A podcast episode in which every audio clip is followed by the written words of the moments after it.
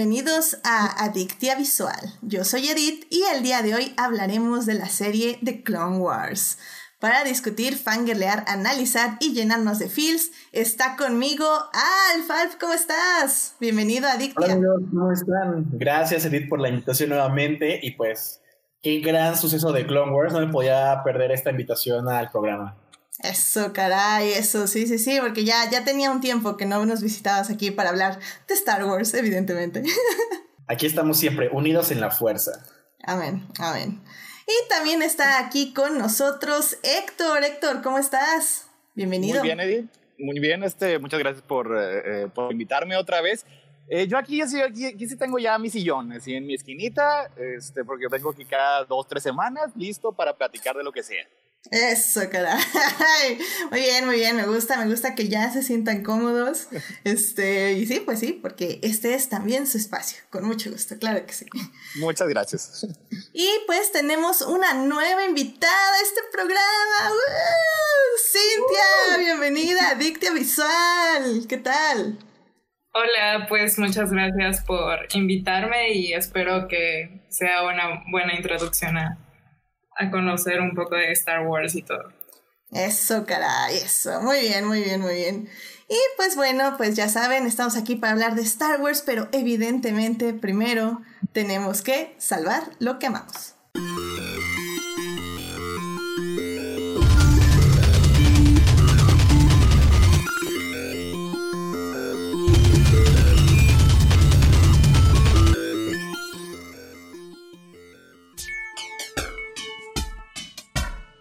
Bien, pues ya estamos aquí salvando lo que amamos. Recuerden, este es la, esta es la sección para compartir algo con nuestro público que los haya hecho muy felices esta semana. Así que empecemos por los veteranos. A ver, Alf, eh, compártenos, por favor, tú, bueno, más bien, ¿qué quieres compartir con nosotros? Pues, o sea, creo que tiene mucho que ver con el mood en el que andamos. Eh, él se vino el Star Wars Day hace una semanita, entonces eh, creo que mi momento favorito de la semana fue justo todo lo que surgió alrededor, ¿no? Desde el lanzamiento de los últimos episodios de The Clone Wars, eh, Disney Gallery, pero lo que más disfruté eh, fue la comunidad, y esto es un tema muy interesante, la comunidad de fans de Star Wars que existe hoy en día en TikTok es absurdamente positiva, los quiero muchísimo, lo que uno se encuentra en Twitter en cuanto a odio y, y este, y una división de de quién es mejor o cuáles son malas y que Rey y que Mary Sue.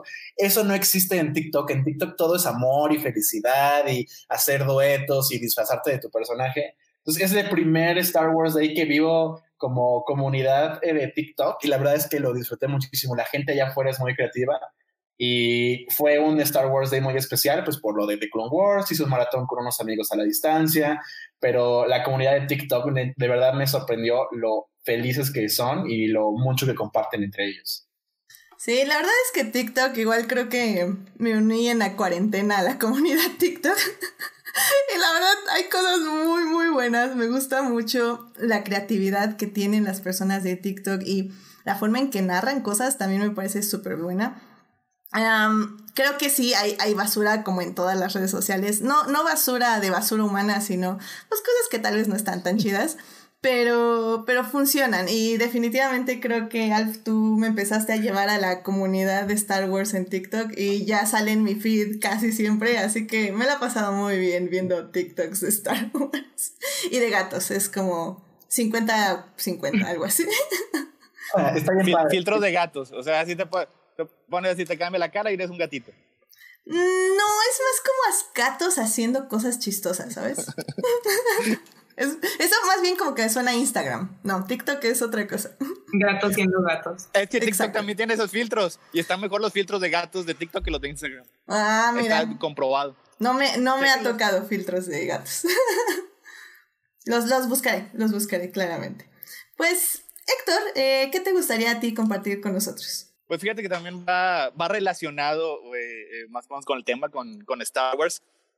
Eh, pero en particular es sobre un programa que, está, que sale en Disney Plus. Digo, mal si, si hay chance, pues también lo, lo recomiendo más ampliamente. Pero en específico, en particular, en el segundo episodio de esta serie, es, eh, están hablando sobre el Mandaloriano, sobre cómo se filmó, eh, y están varios de los creadores. Está, pues, principalmente es John Favreau en una mesa redonda. Él es el que está como que dirigiendo la, la discusión, pero están también los directores, están también los detrás de las cámaras. Y en los dos episodios, pues ha estado ahí el fiel Dave Filoni con su sombrerito así de vaquero bien curiosito, el estilo personal que tiene el señor muy, muy particular.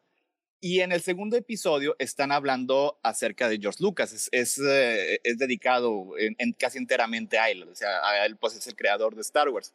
Y en medio del episodio, pues Dave Filoni empieza a hablar de las precuelas, empieza a hablar de toda la saga de Star Wars, empieza a hablar de cómo es sobre padres e hijos y empieza a hablar sobre cómo Qui-Gon Jinn quería ser esta figura paterna para Anakin Skywalker porque no quería que cayera en el lado oscuro.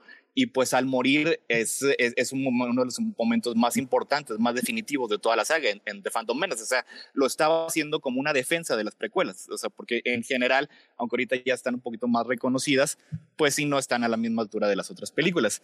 Y empieza a hablar con mucho amor, con mucho entusiasmo y Indu es que indudablemente todos los que están involucrados ahí, o sea, Fabrao, estaba también Brice Dallas Howard, todos quieren Star Wars, todos hablan sobre Star Wars, pero no, te, no, no, no, tenían ese brillo en los ojos con el que Dave Filoni empezó a hablar de la saga.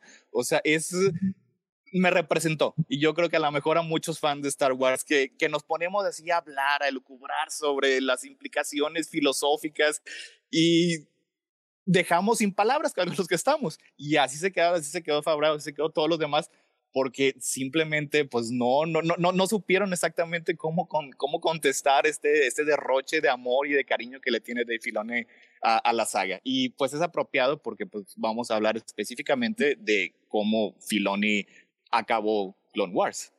Es un momento bien bonito, o sea, y acaba diciendo que Star Wars es sobre sobre la esperanza, sobre ser positivo, sobre buscar un mundo mejor y estuvo fantástico, la verdad. O sea, si me caía bien Dave Filoni, ahora me cayó diez veces mejor. Sí, la verdad es que estoy de acuerdo, creo que era un tema que, que quería sacar, eh, si no salía ahorita, lo quería sacar más adelante porque definitivamente creo que fue como como un vaso de agua fresca, porque eh, a quienes amamos justamente lo mitológico y que nos sentimos con el corazón roto por lo que fue The Rise of the Skywalker, creo que lo que habla Dave Filoni en esos seis minutos es, es justamente lo que muchos buscamos de Star Wars, que sí están padres las peleas, sí está padre todo esto, pero esto es lo que buscamos. Y, y la verdad es que sí tienes toda la razón, creo que me pasó recientemente hace unos meses eh, que le empecé a hablar a una familia eh, de un amigo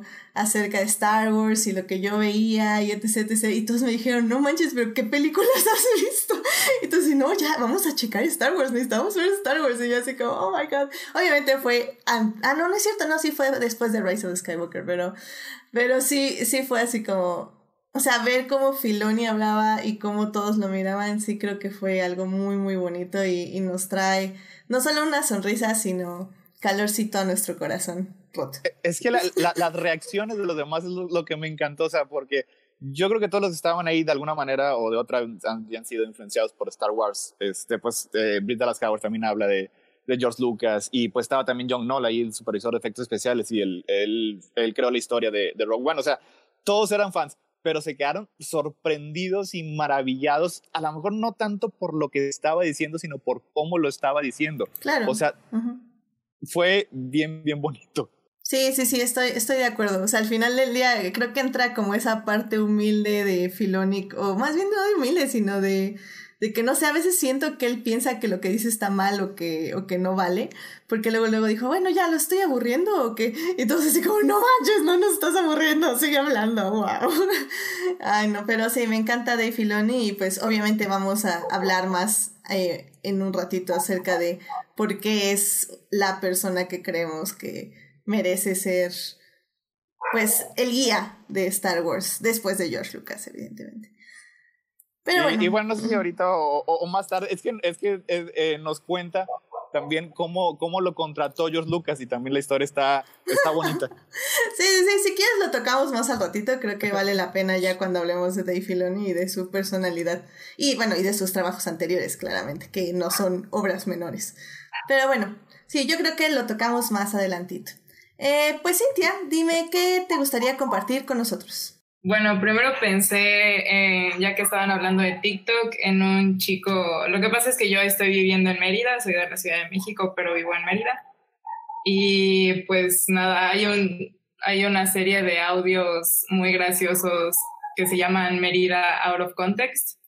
Y pues lo gracioso es como un poco el, el acento y lo que, lo que dice la gente. Y hay un chico en TikTok que, que recrea esos audios y la verdad me divierte demasiado verlo, pero bueno, tal vez sea como muy, local. Entonces también voy a decir un poco de, de que este, bueno, esta semana escuché el audiolibro de Harry Potter and the Philosopher's Stone, eh, narrado por Stephen Fry, y pues nada, eso me hace muy feliz.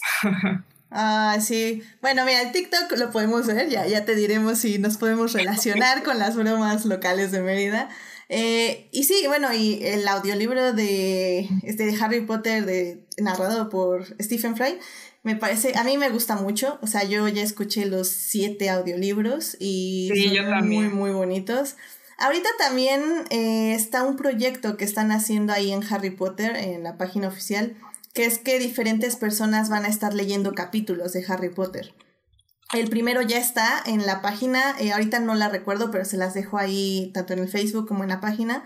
El primer episodio lo leyó, el primer capítulo lo leyó Daniel Radcliffe y está muy bien, eh, lo leyó bien, no increíble, pero creo que lo hace bastante bien. Lo que no sé es qué tan regularmente van a estar subiendo los episodios, porque se me hace que ya pasó mucho tiempo y no han subido el segundo, lo cual me parece un poco extraño, porque pues un capítulo lo oyes en pues eran como 15 minutos, 16, entonces realmente no era tan, o sea, como muchísimo para ponerte al día. Pero bueno, em, definitivamente no era yo tan fan de audiolibros, pero creo que sobre todo cuando hay que releer cosas, eh, ayudan muchísimo y sobre todo cuando están narrados por una persona muy que haga bien su trabajo, ¿no? Que este es el caso de Stephen por, Fry. Por Stephen Fry. exactamente, básicamente, por él. Pero que le pongan emoción nada más. Pero sí, creo que son, son dos buenos momentos. Muchas gracias. y pues para cerrar, eh, la verdad es que esta semana estuvo muy pesada para mí y no tengo, o sea, sí hay creo que cosas que me gustaron mucho, obviamente, eh, pero eh, bueno, ya las dijeron un poco y aparte creo que me gustaría más bien compartirles un quote de Doctor Who que al final del día em, creo que siempre ayuda. Doctor Who es una de esas series que eh, trata con muchos temas, incluyendo este eh, grief. Eh, y, y creo que tiene tanto quotes tristes como quotes alegres, pero bueno, este voy a elegir un alegre que me gusta mucho porque es el episodio de Vincent Van Gogh que, que amo y que todos amamos, claramente. es un gran episodio. Em, luego les digo cuál es porque ahorita no tengo idea, no me acuerdo exactamente dónde, pero bueno, ya hicimos un rewatch con los, eh, los oficiales de Doctor Who, pero bueno, el quote em, va más o menos así, dice... Um, the way I see it, every life is a pile of good things and bad things.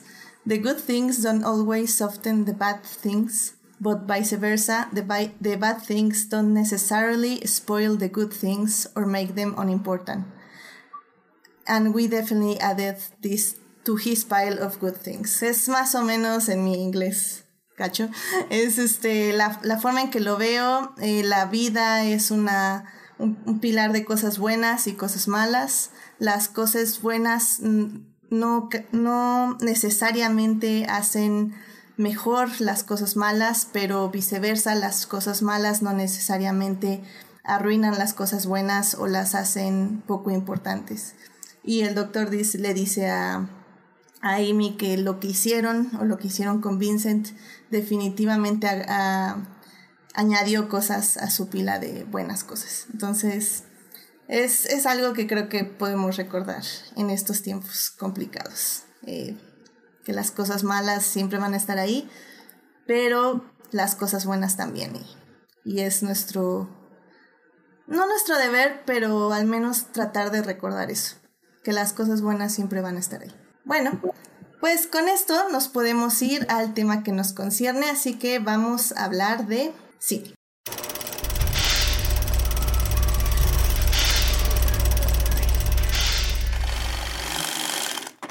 Muy bien, pues ya estamos aquí para hablar, bueno, no de cine exactamente, más bien de series y de esta serie, de esta gran serie llamada Clone Wars.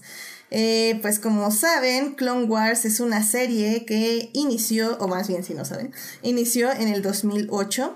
Eh, fueron seis temporadas las que se transmitieron y fue cancelada justo en la sexta temporada en el 2013 y en el 2014 fue retomada por otra productora para hacer una temporada final o más bien retomar los últimos episodios que habían hecho para la nueva temporada, la, sexta temporada. Y finalmente eh, pasaron muchos años, eh, muchos medios donde se publicaron varias historias que iban a transcurrir en esta serie, que ya hablaremos de ellas obviamente. Y justamente hace dos años, en el 2018, en San Diego Comic Con, se anunció que esta serie tenía una tendría una séptima y última temporada donde concluirían todos los arcos eh, presentados en The Clone Wars. Esta serie está hecha por Dave Filoni, quien es el mastermind detrás de ella. Y bueno, pues tiene este, muchos actores que hacen las voces de nuestros personajes favoritos de Star Wars. Pero principalmente, eh, más que seguir la historia de personajes de las mm. películas, que sí, sí las seguimos, eh, realmente aquí nuestro protagonista, nuestra protagonista es Ahsoka Tano.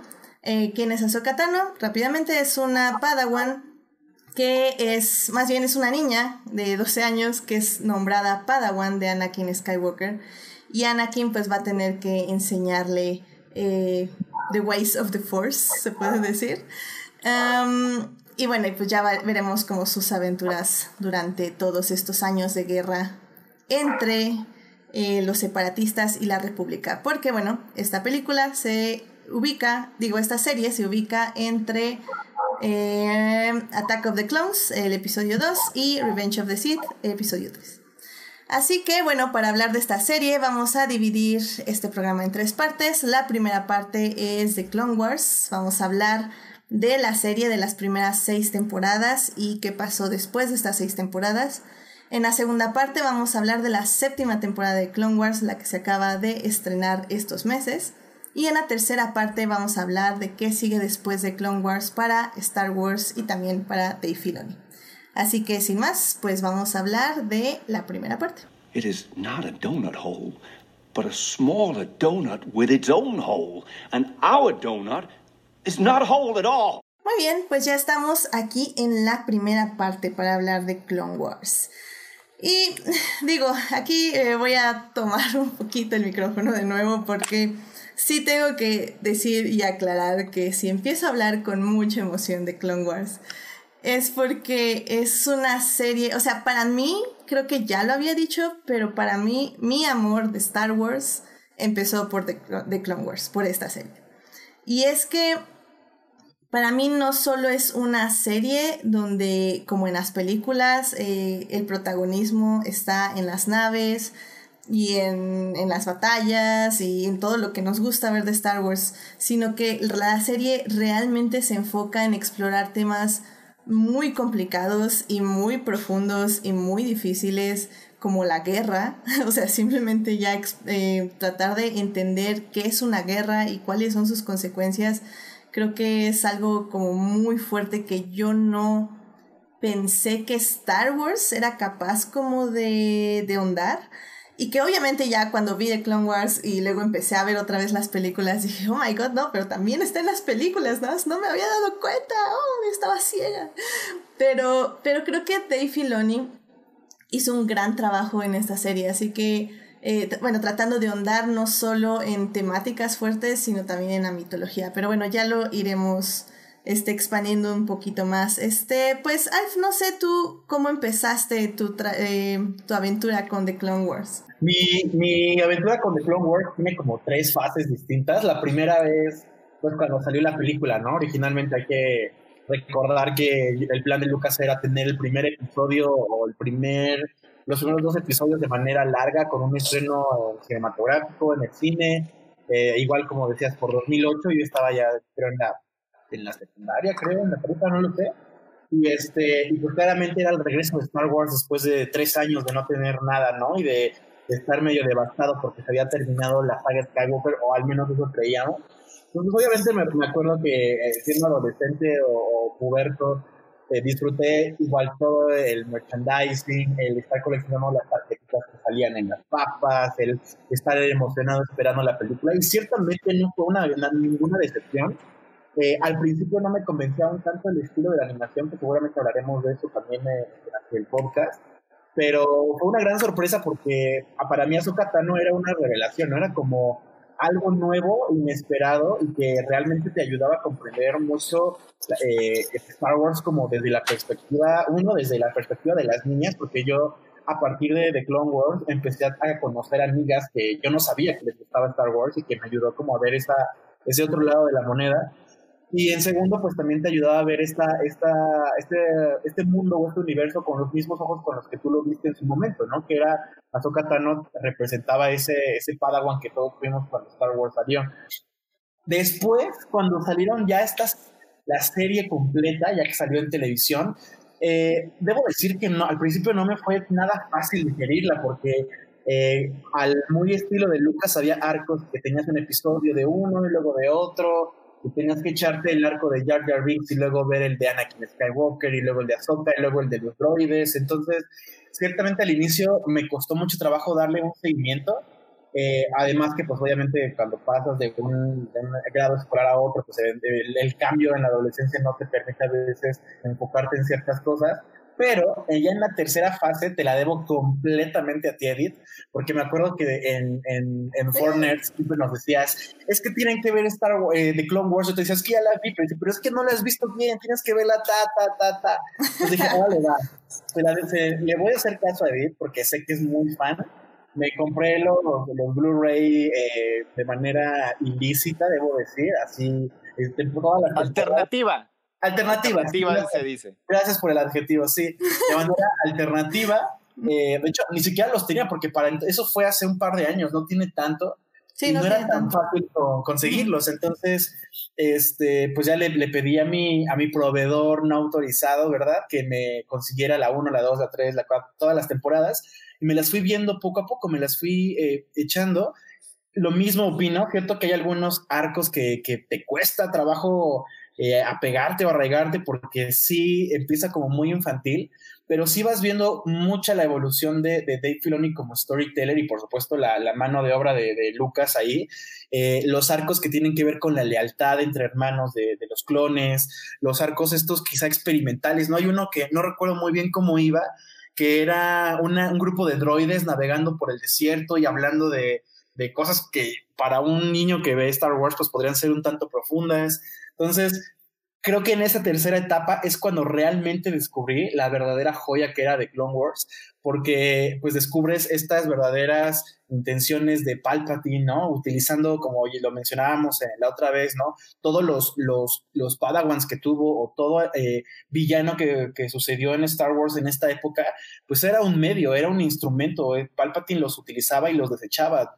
Tenía un Darth Maul y, ah, no le importaba, me consigo otro aprendiz para que me ayude a a lanzar el ejército de los clones, se muere Doku, tengo a Grievous, tengo a Anakin, como que todos siempre han sido desechables para Palpatine y aquí en la serie es muy notorio cómo es esta mente maestra, si de por sí en las películas se nota, en la serie particular en The Clone Wars se, luce demasiado. Y por supuesto, estos arcos como el de Mortis o estos últimos episodios de esta sexta temporada, creo que era cuando Yoda tiene este viaje astral, la verdad es que sí era como eh, bittersweet, como algo que te gustaba mucho, pero también a la vez dolía, porque también era un adiós definitivo a The Clone Wars que te dejaba las cosas como inconclusas, ¿no? Como te quedabas esperando esa Orden 66 o te quedabas esperando qué pasaba con Ahsoka después de abandonar la, la Orden. Entonces, eh, estas tres etapas que tuve en Clone Wars, la verdad es que tuvieron un cierre maravilloso estas últimas semanas con la última temporada, con, con este arco de, de, Bad Batch, con el tema de Ahsoka. La verdad es que lo disfruté mucho y no sé si ustedes eh, disfrutaron tanto como yo. La verdad tenía yo desde noviembre que no disfrutaba Star Wars con el último episodio de Mandalorian. Después, pues todos supimos, ¿no? Tuvimos un, un momento ahí con The Rise of Skywalker de, división y justo llega The Clone Wars y, regresa esa, esta alegría que, que, se nos negó en diciembre que, bueno, te, te, recuerda lo bonito que es ser parte de la comunidad de Star Wars. Y es que eh, algo que estaba escuchando en un podcast eh, hace ratito, en el podcast de What the Force, es que hay algo muy curioso con The Clone Wars y no sé si tú estés de acuerdo conmigo, Cintia. es que The Clone Wars transcurre en una época muy triste. Es una época de guerra donde gente está perdiendo a sus amigos, está perdiendo a seres queridos, sus casas, sus hogares.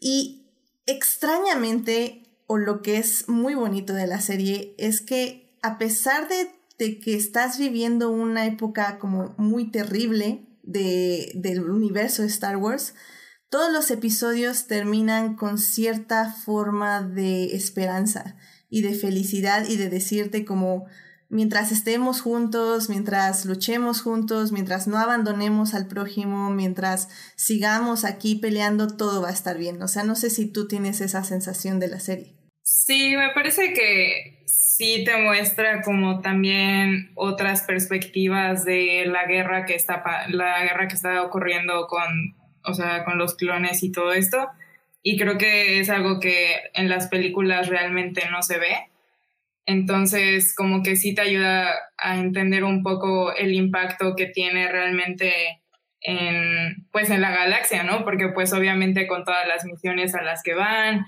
y todo esto, pues eh, conoces mucho más el universo de Star Wars y por lo mismo conoces como a otras especies que, bueno, sí, comunidades, especies, todo, aliens, de todo, o sea, que están siendo destruidos y el impacto que tiene sobre eso, ¿no?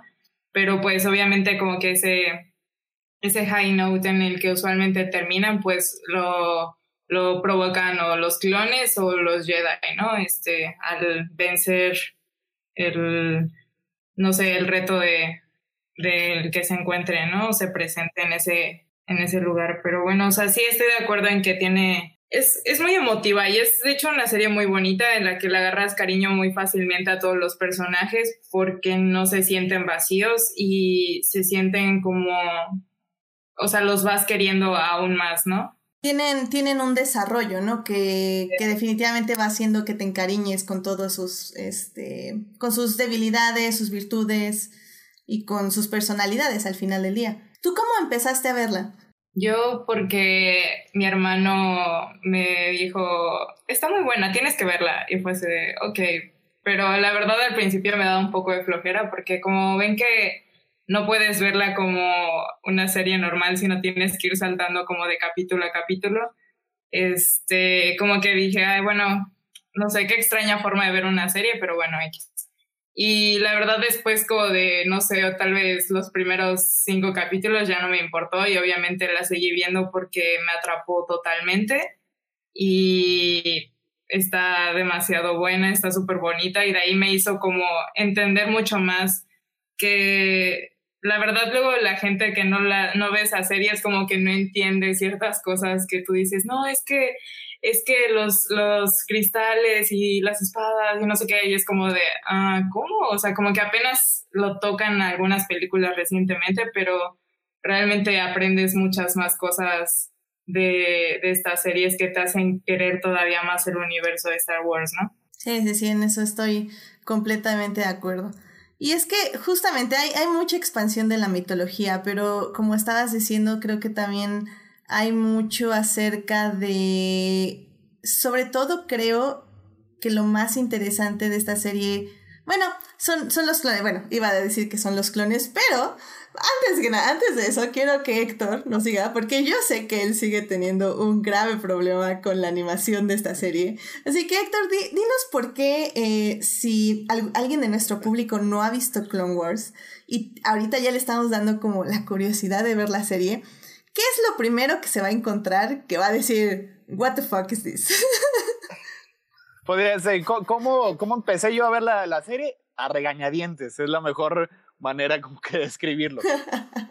Eh, mira, lo que pasa es después de, de que acabó Revenge, yo, yo tiendo a ser muy obsesivo, pero así como que eh, por partes. O sea, llevo, eh, empiezo unos meses y aprendo todos los idiomas élficos de Tolkien.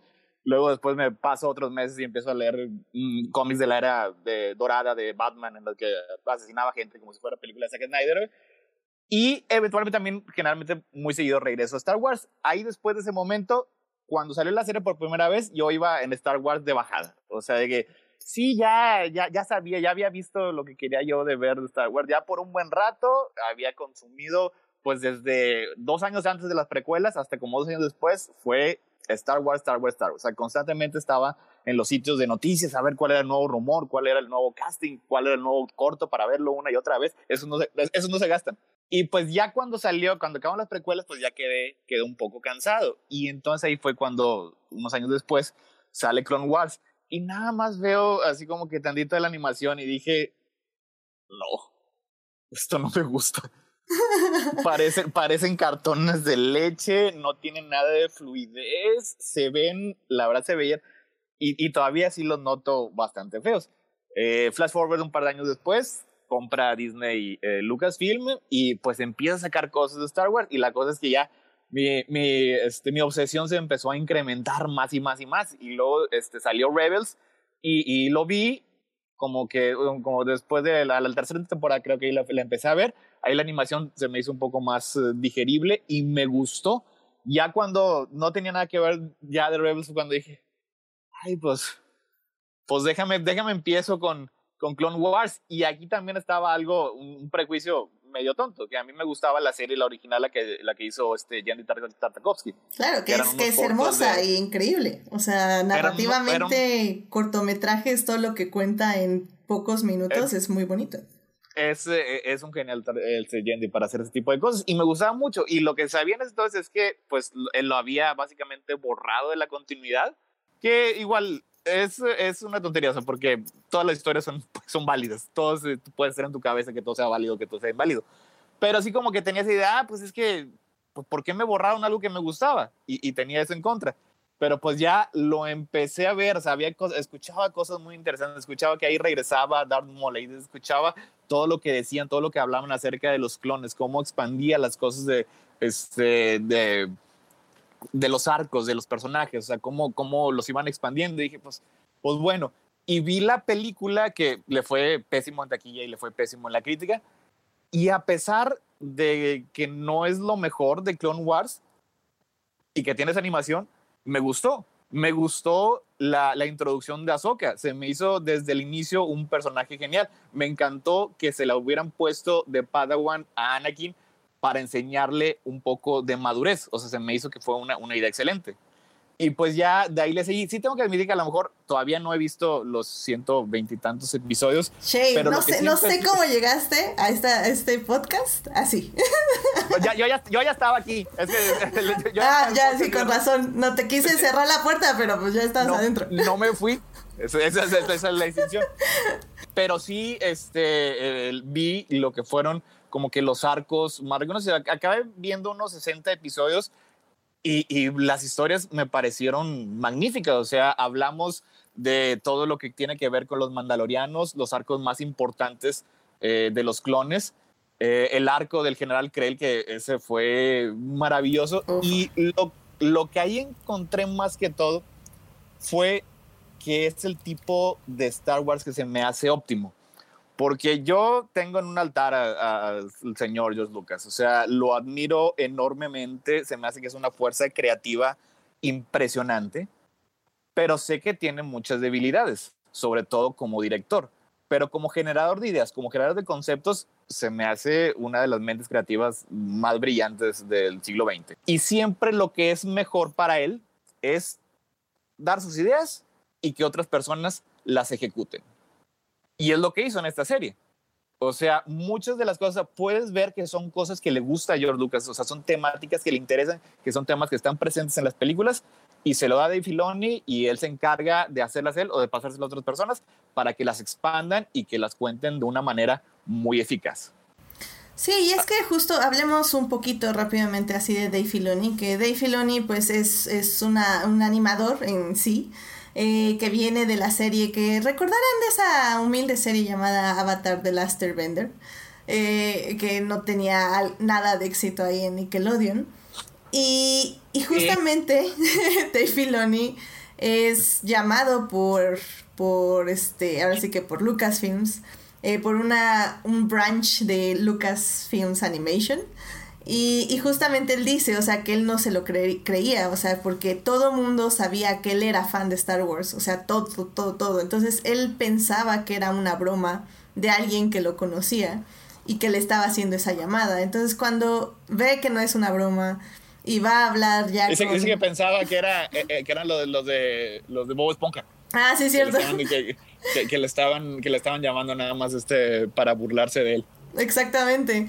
Y pues ya que va y sí conoce a George Lucas y, y está ahí escuchando, o sea, Dave Filoni dice que nada, se entrega su portafolio y que George le empieza a decir, no, es que yo tengo esta idea y esto y esto y esto, y que él nada más se sentó a escuchar y que nada lo estaba escuchando, escuchando.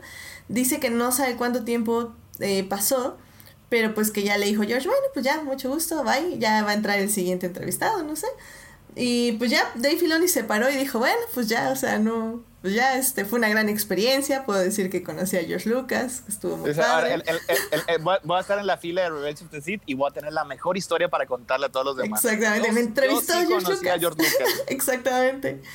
Y que se asoma el agente de George Lucas y le dice, Dave, estás contratado. Y que le cierra la puerta. Eso lo cuenta justo en el, en el documental de Mandalorian. Y y dice Dave que pues no, no lo creía. Y creo que, digo, esto ya viene como más interpretación mía, pero yo creo que aparte del trabajo de Dave Filoni, que pues habla claramente en The Last Airbender, que es muy, muy mitológica la serie, creo que también lo que le gustó a George fue que es una persona que sabe escuchar y que sabe interpretar y, y poner atención más bien. Yo creo que eso fue también lo que le gustó mucho a George, o sea que no se paró a corregirlo o a decirle o a preguntarle, sino que nada más lo estuvo escuchando. Y creo que esa es una habilidad que tiene Dave Filoni y que se ve que tiene en su serie. Digo, porque al final del día sí está escrita por él y muchos episodios codirigidos por él. De hecho, esta última temporada está toda codirigida por él casi casi. Pero, pero también le da oportunidad a las personas que trabajan alrededor de él. Y es que eh, hablemos así de las temáticas que tocan esta, esta serie. Ahora sí, ya sí, si quieren entrar, eh, quien guste a, hablar. a pues mí, por ejemplo... Ah, no. Ah. No, bueno, yo, yo nací a decir que, por ejemplo, a mí me llama mucho la atención, eh, primero que nada, sin meternos tanto con Ahsoka, ni con Anakin, ni con Obi-Wan, ni con los Jedi. Eh, primero que nada, creo que los clones. O sea, la idea de Clone Wars, para quien no haya visto la serie, es que sí están estos soldados clones de un tal Jango Fett, eh, que básicamente fueron creados para pelear, para ser soldados. ¿Y qué hace la serie? Los vuelve individuos. Eh, cada clon se ponen ellos mismos sus nombres, eh, personalizan sus armaduras, personalizan su forma de hablar, sus tácticas, es decir, pues son personas. Y, muchas, muchos arcos de la serie se dedican justamente a explorar esta idea de cómo de dudas existenciales, de, sus miedos, de sus deseos. Eh, tenemos clones que han, que han huido, clones que, bueno, no huido en sí, pero que se han exiliado. Eh, tenemos este arco que decía Héctor de, de Umbara, que es muy bueno, donde un Jedi eh, que se vuelve malo, que se vuelve al lado oscuro. Básicamente nada los está matando y, los y ellos siguen sus órdenes ciegamente y Rex tiene que decir como no, no, a ver, no, no podemos seguir sus órdenes ciegamente porque literalmente nada nos está matando. Eh, tenemos que tener independencia, conciencia. Y creo que hay algo muy bonito que es que cada general tiene su clon eh, como subgeneral. Y ese subgeneral tienen mucha de la personalidad de sus Jedi este, generales. En este caso, pues Rex de Anakin se parecen mucho. Eh, Cody de Obi-Wan también. O sea, creo que es algo muy divertido que pasa durante la serie. No sé ustedes cómo lo ven. Es que cuando los presentan en, las precuelas, eh, generalmente te los muestran eh, básicamente como armas. O sea, y de hecho los, clonistas de... Ay, se me fue. se me fue. ¿Utapau? No, esa es la otra. Utapau es donde está sí, No, es, sí, es donde está Grievous. Ah, este, ah, los clonadores, este, los Camino. Los clonadores de Camino. Los clonadores de Camino te, te, muestran la historia, o sea, y te dicen que están sugestionados para que eh, sean, que cumplan las órdenes. Y luego después los vemos en Revenge of the Sith, y nada más inmediatamente cuando este, ya Palpatine los ordena ejecutar la Orden 66, pues lo hacen sin ningún remordimiento. Así que no había como que mucho trasfondo. Esa me parece que es la idea original que tenía Lucas, solo que él tiende a cambiar de opinión, es, es, es bastante común. Y decidió aquí para esta serie que el propósito fuera, es lo que estaba diciendo ahorita, darles una, una personalidad a cada, a cada clon. O sea, que fueran personas, que fueran humanos, que tuvieran miedo, que tuvieran dudas, que no fueran nada más máquinas, sino porque entonces cuál era la diferencia de los ejércitos de androides de la Federación de Comercio. No, o sea, eran personas y cuando les ordenaban matar a alguien, sufrían por ello. O sea, y, y, a lo mejor no te iban a aceptar que murieran nada más porque sí, que es lo que muestra el, el arco de, de bar, el general Krell. O sea, y todo eso fue muy interesante porque, volvemos, la serie explora lo que es una guerra y la guerra son, son difíciles, o sea, son incluso temas adultos y lo hace de una manera que sea aceptable para el público de todas edades, porque finalmente es, para Star Wars, es para, para todo tipo de, de personas, de niños, adolescentes y adultos.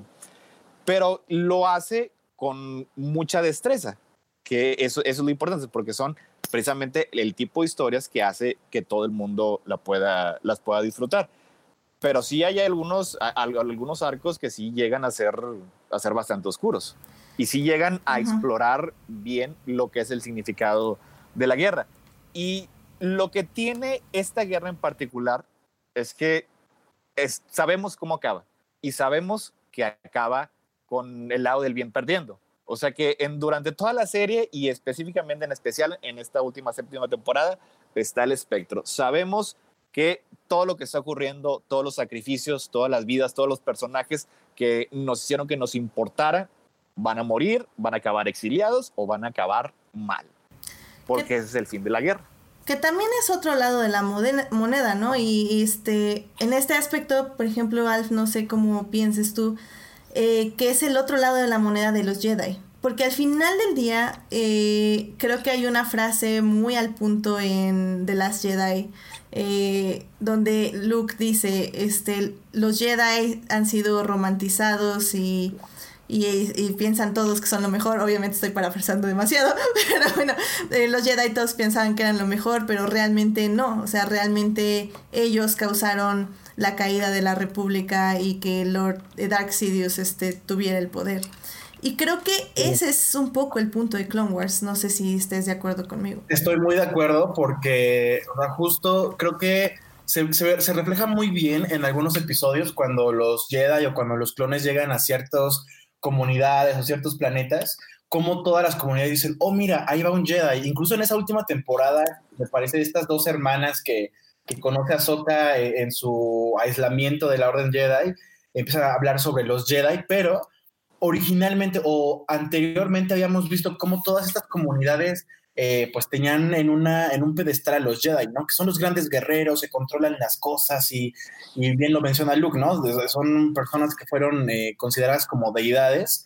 Y justo en esta última temporada nos ayudan a ver ese otro lado de la moneda, que son estas hermanas diciendo, ¿saben qué? La neta es que nosotros, digo, sin, sin dar tanto spoiler, nosotros vivimos una desgracia familiar a causa de los Jedi, a causa de la guerra, no como tal ellos fueron los causantes de esta desgracia, sino que durante el, cumplimiento de su labor nos vimos envueltas en fuego cruzado y los Jedi en vez de ver por nosotros dijeron, la fuerza va a estar contigo. Entonces, a. Me gustó, mucho, esta parte porque habla de esta eh, cero empatía que llegan a, tener los Jedi cuando el, objetivo o el, o el, núcleo de lo que representaba ser un Jedi era la, empatía, el, el, velar por la paz y la justicia en pro del oprimido. Entonces, justo creo que uno de, los, de las metas que tenían, yo creo, en su momento dentro de Clone Wars, sí era uno, mostrar a los Jedi como grandes guerreros, porque al final de cuentas George Lucas también es un hombre de negocios y sabe vender, y tener a, Obi-Wan saltando contra Sash Ventres y, luchando contra Grievous y Anakin de un salto para otro, pero también el, el demostrar a los Jedi como guerreros era una construcción para lo que pasa al final, que dentro de, se alejan tanto literal y, e incluso o figurativa y literalmente se alejan tanto del centro de la galaxia y del centro de sus ideales y terminan pues derrotados porque fueron cegados por una guerra que ni siquiera estaba planeada por ellos, bueno, que no habían considerado ellos, que había un plan maestro detrás. Y al final de cuentas, la reflexión al final de toda la guerra, al final de la trilogía original y lo que nos llega a decir Luke Skywalker, que considero yo hoy es un personaje súper eh, menospreciado, subestimado por lo que se vivió en The Last Jedi, es eso, que los Jedi no eran guerreros, no, no tenían que estar luchando una guerra que no les correspondía. Ellos tenían que velar por la paz, tenían que estar velando por, por el uso de la fuerza, ¿no? Entre esto y, la arrogancia que tenían, también lo mencionaba eh, Dave Filoni en Disney Gallery, eh, Qui-Gon era una mente muy adelantada a su época y él sabía que estos estándares o esos estatutos de la Orden Jedi pues no, no los iban a, llegar a llevar a un buen lugar. Entonces, justo Clone Wars te sirve para eso. Sí, es muy emocionante y tiene arcos divertidos y la sinergia y el humor entre Anakin, Ahsoka y Obi-Wan es maravilloso, pero al final, como menciona Héctor, pues todos sabemos que termina en, desgracia, ¿no? Y, la podemos pasar muy bien y podemos disfrutar cada uno de los arcos y visualmente puede gustarnos o no, pero desafortunadamente, como muchas de las historias de Star Wars hoy, terminan en desgracia. Es que ahí, como lo veo, ese, ese diálogo de, de Luke en, en The Last Jedi ahí yo lo veo como Luke que todavía estaba, este, estaba deprimido, o sea, estaba, era, era un ermitaño, o sea, tenía, tenía en él mucho resentimiento. No me parece que es el mismo Luke que al final de The Last Jedi dice que él no va a ser el último Jedi. O sea, es que es, es, como esa dicotomía que existe entre los Jedi. No eran, eran heroicos, sí, porque tenían un papel predeterminado y muy establecido, que es lo que repiten una y otra vez, eran guardianes de la paz, no eran soldados. O sea, es una diferencia. Y gracias a las maquinaciones de Darth Sidious, pues los avientan en este rol para que no estaban preparados y pues es, es, parte de lo que fue su, su, plan maestro, o sea, por eso funciona, porque los empieza a cegar, les empieza a dar un objetivo distinto y eso lo distingue muy bien de Filoni en, bueno, ya nos estamos adelantando un poquito a los últimos episodios. Sí, no, no se adelanten a la última temporada. pero, es que es, es, una escena muy particular, es un diálogo muy particular. El de que, que no, bueno, sí es, es una escena de Azoka, pero es, es, de las precuelas. Este, de todos ah, los que pudo haber escogido, el que escoge es cuando dice Mace Windu para poder asegurar la paz vamos a tener que encargarnos del Senado, lo cual yo creo que es literalmente lo peor que pudieron haber hecho, lo peor que pudo haber hecho Mace Windu. O sea, ahí es cuando se pierde completamente el rol de los Jedi en la galaxia y empiezan a caer en el lado oscuro, porque ahí es cuando dejan de servir a los demás y empiezan a servirse a sí mismos. De hecho, hay, hay, un quote en el libro de, de, Revenge of the Sith donde justamente dice eso. Eh, la, la, guerra de los clones era la trampa perfecta, porque los Jedi perdieron por el simple hecho de pelearla. Y es que eh, sí tenemos justo estas cosas en las precuelas, eh, justamente en Attack of the Clones, eh, Mace Windu dice, eh, somos eso, somos este, guardadores de la paz, no somos soldados. Y eh, cambio A, corte A, diciendo esta frase que estás diciendo. Pero también tenemos muchos ejemplos en The Clone Wars que no eran, o sea, que no solo era Mace Windu.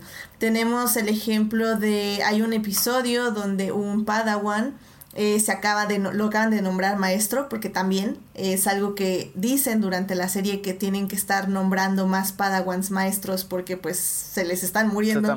Entonces necesitan promover gente para, para llenar los rangos. Em, y, y a este padawan ahora, bueno, maestro, lo matan y lo matan por su arrogancia.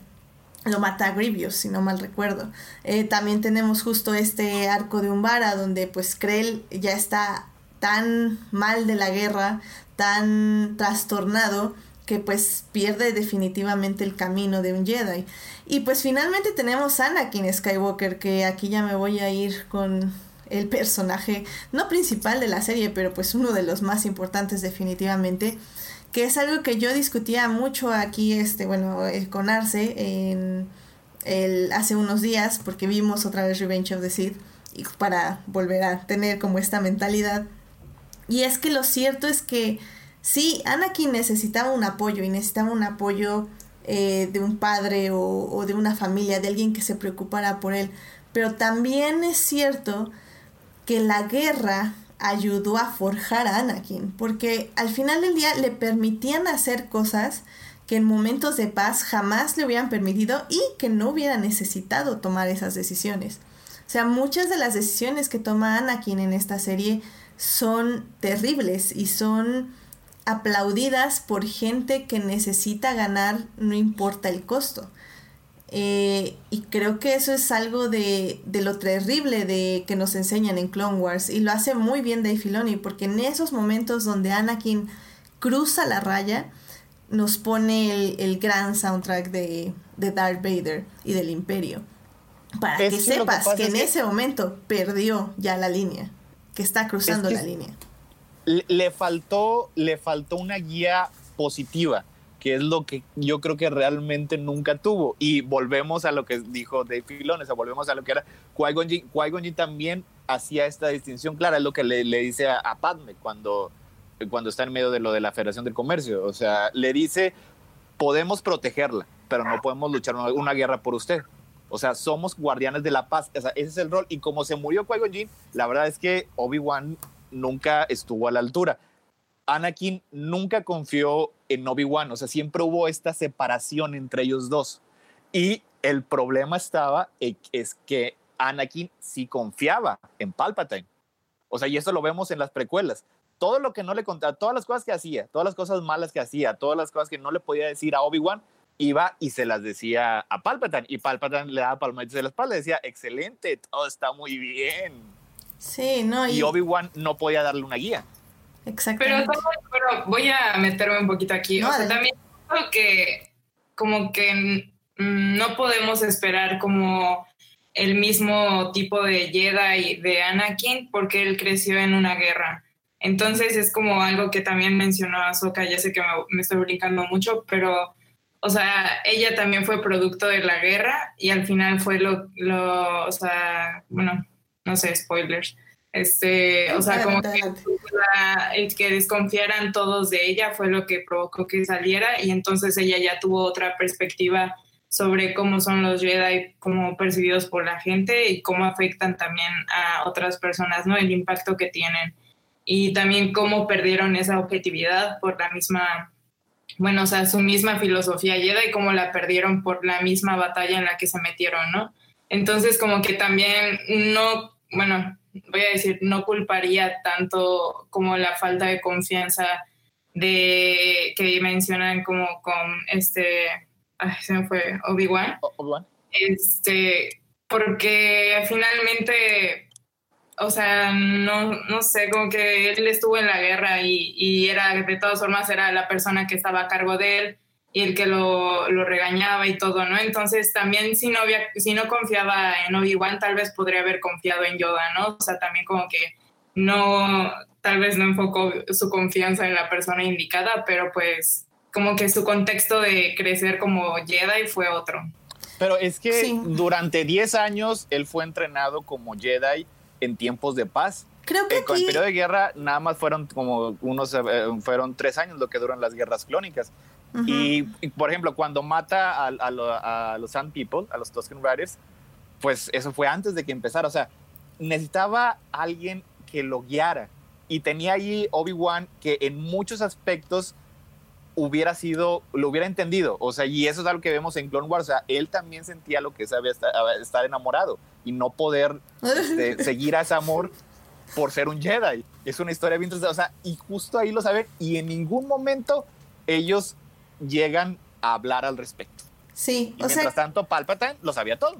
Creo que ahí el problema, y es algo que vemos en las secuelas con nuestro querido Ben Solo, es que al final del día hablamos de una manipulación. Eh, es una manipulación eh, que no solo se basa en, no solo es de una vía, o sea, no solo es eh, Palpatine diciéndole a Anakin, sí, Anakin, muy bien, muy bien, y, y también diciéndole a Ben Solo, sí, Ben Solo, tus papás te odian, sino también es justo como dice Cintia, o sea, también, digo, como tú dices, Héctor, es, es también un error de comunicación. O sea, al final del día, Obi-Wan nunca habla con Anakin, porque si algo nos deja claro este vistazo en la última temporada, es que Obi-Wan sabía que había algo ahí con Padme. Eh, no quería ir ahí porque era la séptima temporada, pero sí. O sea. Este, eh, todo, todo mundo, o sea, Ben, bueno, más bien Leia y Han eh, nunca hablaron con Ben diciéndole que lo querían y que no lo mandaban lejos porque lo odiaran. O sea, son creo que problemas de comunicación que están muy claros ahí. Y creo que es al final, también creo que aquí hay, hay una muy buena lección. Porque recuerden, estamos hablando de, de, Anakin y de Ben, digo, y de Ben. Bueno, sí, también de Ben, pero no viene al caso Ben ahorita. Este, estamos hablando de Anakin y de Obi-Wan, pero aquí hay algo muy, muy, muy importante es Ahsoka, Ahsoka Tano, porque ya lo vimos, o sea, ella crece, ella sí crece en la guerra, o sea, estoy de acuerdo que Anakin tal vez no crece en la guerra, pero Ahsoka sí crece en la guerra y crece con dos grandes mentores, crece con Anakin y crece con Obi-Wan como sus mentores. Y ella no, nunca cae al lado oscuro, de hecho me atrevería a decir que es el Jedi perfecto ella. ¿Qué, es que podemos aquí, aquí es más bien la pregunta es, ¿qué lleva a una persona a ceder a impulsos oscuros? Eso es lo que voy a decir. Algunas personas simplemente son más susceptibles a ellos que otras. O sea, también podemos tomar el ejemplo de Luke. Eh, con Luke, Obi-Wan fue igual de obtuso y opaco y, le, le, mintió directamente. Y durante todo su entrenamiento, incluso como fantasma, jamás le dijo la verdad el que no haya quedado al lado oscuro fue un milagro. Sí, literal. Porque y no. a lo mejor tenía, tenía esa tendencia, pero tenía un mejor carácter moral, que es lo mismo que comparte con Ahsoka Tano. Y en el caso de Anakin o de Ben Solo, a lo mejor eran un poco más, este, más susceptibles a ese tipo de, de comportamientos, o sea. Qué bueno que en el caso de Ben, eh, él sale solo a la luz, bueno, con ayuda de Rey la diada de la fuerza. Porque, o sea, realmente nadie lo ayuda, porque todos lo abandonan, porque malitos Jedi. Bueno, bueno, no, ese es otro tema, yo no a sacar a Ben Solo. aquí, hablando un poquito de eso, o sea, y, ahorita como que me acaba de ser muy revelador, o sea, sí puede que Luke y Ahsoka compartan esta característica de que no, están, no son tan susceptibles al lado oscuro, en el caso de Ben sabemos que, bueno, desde el momento en que estaba en el vientre de Leia, pues ya tenía la influencia de Snoke-Palpatine. Pero en el caso de Anakin, ¿en qué momento O sea, por supuesto sabemos que la muerte de Qui-Gon es un, es un momento muy importante, lo sabemos como fans, y nos lo dijo Filoni hace unos días. Pero en algún momento habrá Palpatine influenciado en la mente o en el corazón de Anakin para ir sembrando esta semilla hacia el plan maestro que tenía. Sí, 100%. Pues es que en, en los cómics, de hecho, ah, desde que llega Anakin a, a Coruscant, eh, Palpatine así casi casi, no sé, Obi-Wan no me acuerdo qué tiene que hacer o algo. Dice, no, déjenmelo, yo aquí hago de babysitter, ustedes no se preocupen. y, le dicen, no, ok, bueno, hay que decirlo, ahorita regresamos. pero, así, pero como que más directamente, así como que utilizar eh, eh, este, su voz directamente en la cabeza, eso a mí me parece que tal vez no haya sido tan necesario. Es que no, porque estaba ahí y estaba ahí legalmente como su guardián, como su protector, o sea, porque los Jedi lo veían como, ah, quiere como un, este, pues como un hijo, como alguien a quien este, ay, como, ah, se me fue la palabra. aprendiz, ¿no? Ajá, eh, no como aprendiz porque no puede, porque es Jedi, pero sí. Pero como mentor. Protege, un protege. Eso. Y e, es que eh, era parte de, de, la personalidad. Si algún día hacemos el, el, el, comentario en vivo de Phantom Menace, Vamos para señalar el primer momento en el que se ve hacia dónde lo va a llevar lo oscuro es cuando se, se despide de Smee y ella le dice, ve y no mires para hacia atrás. Y es lo primero que hace, ver hacia atrás. Porque es el problema que siempre tuvo Anakin Skywalker. Y bueno, en general, o sea, siempre ver hacia el pasado, o sea, nunca dejar ir.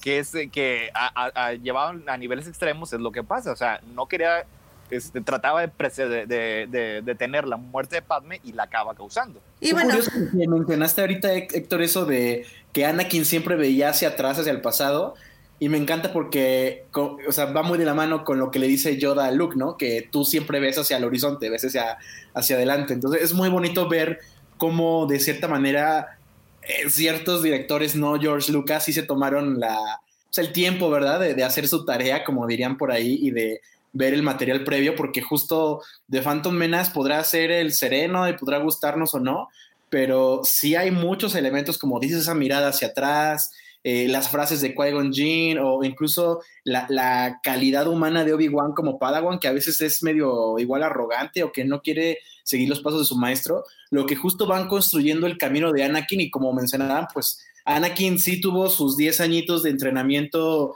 eh, Jedi con un con un hermano, que él como necesitaba un padre, pero tuvo un hermano, y después tuvo esta, este acercamiento hacia Palpatine como su protegido, como dices Edith, o como su mentor al cual sí le podía contar todo. Entonces, como que todas las deficiencias que tuvo Anakin Skywalker a lo largo de su entrenamiento, la guerra, sus relaciones interpersonales, pues eventualmente nos llevaron a, la desgracia, ¿no? Que, era caer en el, en el lado oscuro. Y una de esas poquitas ventanas que tenía como de esperanza o de luz, lejos de Obi-Wan, que pues sí era su hermano, pero no había una confianza eterna, eh, pues era Ahsoka, que es lo que nos muestra la serie de Clone Wars. Desde las primeras temporadas, cuando Ahsoka se va ganando a Anakin y cuando Anakin confía en ella y cómo uno va aprendiendo del otro, eso es lo que uno como fan dice, carajo, si, si Ahsoka hubiera estado junto con Obi-Wan y junto con Anakin en ese momento preciso, tal vez las cosas hubieran sido distintas, tal vez. No, y de hecho es, es parte del plan. O sea, lo, lo, dicen claramente en la novela de Revenge of the Sith, que bueno, la novela en sí ya no es canon porque tiene muchos detalles que no lo son. Sí es canon, sí es canon, tú di que sí es canon. O sea, no, no es canon oficialmente, pero extraoficialmente en lo oficial todavía es canon. Es un poco canon en Es que como es muy buena y la quieren todos los fans y, y realmente a pesar de que tiene algunos detalles que no son canon, sigue siendo en su 98% canon. Este, realmente todavía vale. Pero bueno, el punto ahí es que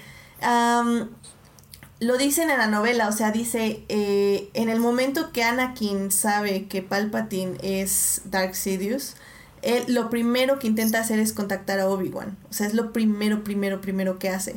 Y recuerda ahorita que en la novelización junior ya actualizada de Revenge of the Sith, también piensa en Ahsoka. Eh, piensa como si estuviera Ahsoka aquí, ¿qué haría? Y, es más, me, me atrevo a decir, ¿qué hubiera pasado si hubiera estado Rex ahí con él también? O sea, el plan maestro de Palpatine fue separar a Anakin de todos sus lazos cercanos, para que justo en ese momento de debilidad, de debilidad solo lo tuviera él para, para sí mismo. Y es que a pesar de que estaba separado, a pesar de que no tenía a, los con los que tenía confianza, en general actúa de manera correcta. O sea, él lo que hace primero es contactar a los Jedi, si no puede contactar a Obi-Wan, contacta a sus superiores y van a arrestar a Palpatine. Lo que realmente los lo hace cambiar es cuando Mace Windu, porque creo que hay, hay, que hay que aclarar que él es bastante responsable de la caída de los Jedi. Cuando Mace Windu decide ejecutar a Darth Sidious, ahí es cuando tiene que decidir, oye, si no hay realmente una diferencia entre los Jedi y los Sith, si lo igual como quiera matan este, sin ningún tipo de proceso, pues entonces me voy a ir con el que me está vagamente prometiendo salvar a mi, a mi esposa. Ay, pero bueno, creo que ya nos estamos yendo mucho del tema. Em, rápidamente nada más quiero decirles, y antes de irnos a la siguiente sección, para ya ahora sí hablar un poquito más a fondo, es que de la nueva temporada, es que nos están pidiendo en el chat, tanto Uriel como Julián, una guía de episodios para, para ver. Primero que nada, tengo que decir... Va a ser Lo primero que voy a decir es... Eh, lamentablemente, The Clone Wars es una serie un poquito complicada de ver, porque como bien decía Cintia al inicio de este, este programa, están en desorden los episodios. Eh, básicamente, hagan de cuenta que tienen que ver el 4, 5 y 6 de la primera temporada, luego la película, luego el 8 y 9, 10, y o sea, ya se tienen que ir como saltando. ¿Por qué lo hicieron así?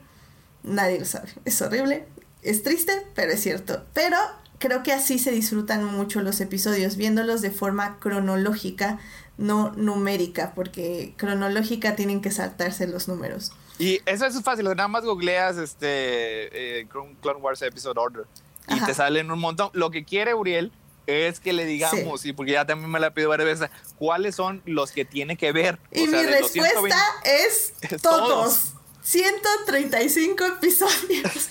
Más sí. No voy a dar arcos. no, no es cierto, sí voy a dar arcos. Pero no, en serio, es que yo sé que es complicado y que sí da las ganas de ver arcos porque, bueno, rápidamente algo que tampoco discutimos porque nos fuimos en la mitología, como siempre, porque maldito Star Wars. Este, cada. Aquí la serie es un poco igual interesante porque no todos los episodios son autoconclusivos. Es decir, cada cuatro episodios, cada cuatro episodios forman un arco, es decir, una historia. Eh, la primera parte, segunda parte, tercera parte y cuarta parte de una historia. Entonces aquí en Clone Wars casi siempre hablamos no de episodios, sino de arcos. Y estos arcos se componen de ciertos episodios. Espero que, se haya entendido. Entonces, sí podemos recomendar arcos que ver, evidentemente.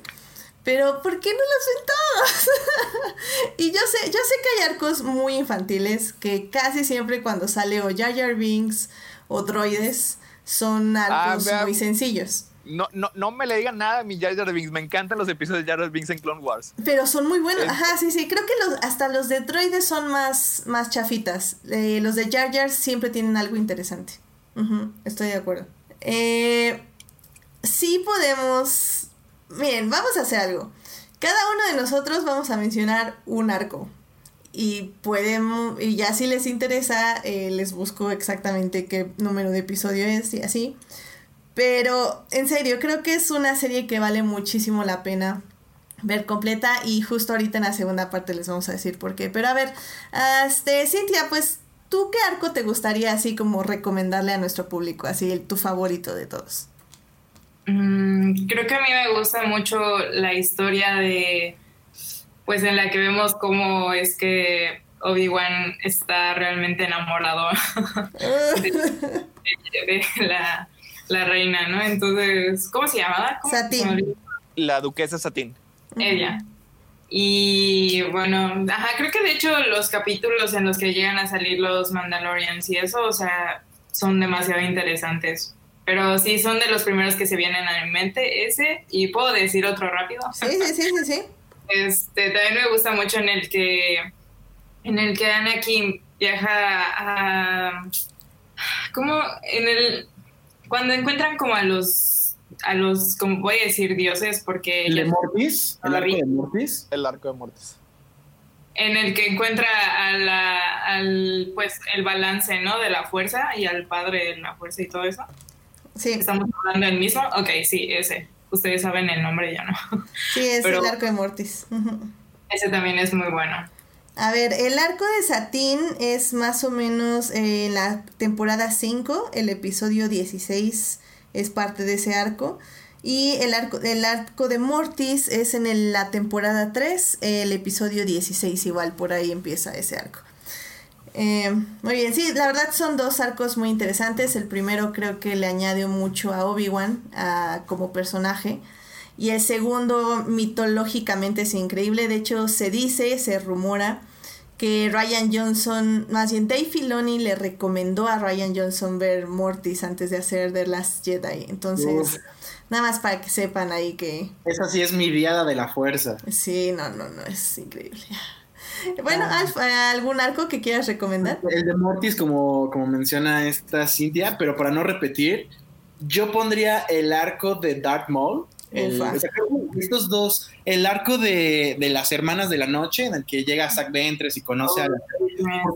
al final de las semanas de la noche también son un gran aporte de, Clone Wars a, a, todo este universo de Star Wars.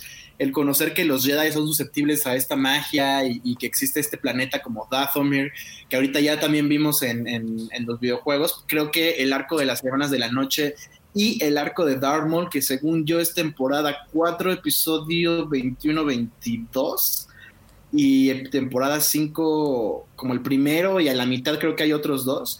O sea, creo que uno también de los grandes aportes de The Clone Wars que muchos fans amaron fue el regreso de Darth Maul. Yo me acuerdo cuando lo anunciaron con bombo y platillo que Darth Maul regresaba y todos los foros de Star Wars de por qué, cómo es que le van a hacer, pero si se murió, si sí o si no. Y la verdad es que, o sea, no sé ustedes, pero para mí Maul se convirtió en este personaje eh, irónico del plan de, de Sidious con una gran fortaleza, esta venganza eterna contra Obi-Wan y verlo en Clone Wars, verlo en Rebels, verlo en Solo, verlo otra vez ahorita en este último arco con, con Ahsoka. La verdad es que sí me encanta lo que hizo Dave Filoni con Maul y pues por supuesto ahí se ve la manita del tío George. Sí, sí, sí, estoy de acuerdo. Creo que eh, vamos a ahondar un poquito más a Mole ahorita en la segunda parte, eh, porque sí, algo que nos faltó es este ahondar en los villanos, que creo que es muy fuerte de Clone Wars al hablar de los villanos. Eh, pero sí, creo que sí, más que episodios ahí, creo que ahí sí tendrían que buscar, como dice este Alf, este, pues todos los episodios donde salga Mol. Creo que es muy importante. Así empecé yo y me acabé viendo 50. sale, Te faltan otros 80, ¿eh? Ahí nada más te encargamos. Es que la verdad todos los de Maul son muy interesantes y su arco como personaje es muy muy interesante porque acuérdense que los villanos en Star Wars no son malos, eh, solo son incomprendidos por vez. Excepto el malo Palpatine, ese sí es el malo, malo, malo de Malolandia, pero todos los demás tienen algo que buscar en la vida y creo que el arco más trágico es el de Mol. Eh, pero bueno, ahorita vemos por qué. Em, y Héctor, pues algún actor, un arco que quieras recomendar. Bueno, hay nada más para que este, ya Uriel vaya haciendo lista. Este es, eh, tengo tres recomendaciones. Uno es de hecho nada más un episodio. Eh, Rookies, es el episodio, es episodio 5, temporada 1. Es cuando te presentan algunos de los clones principales, cómo van desarrollando su individualidad, o sea, y cómo se enfrentan a una amenaza. Está desgarrador ese episodio. Me encanta. O sea, y, y digo, es de los primeros, así que la serie inicia pesado. Este, ¿qué otro más? El final de la quinta temporada, que son los cuatro episodios del juicio y la expulsión de Ahsoka de la Orden Jedi, también trata sobre todos los temas que, los que estamos hablando ahorita, sobre la guerra, sobre las consecuencias de que los Jedi se, se hayan convertido en soldados y, este, y cómo y, el precio que tienen que pagar. O sea, es también bien desgarrador.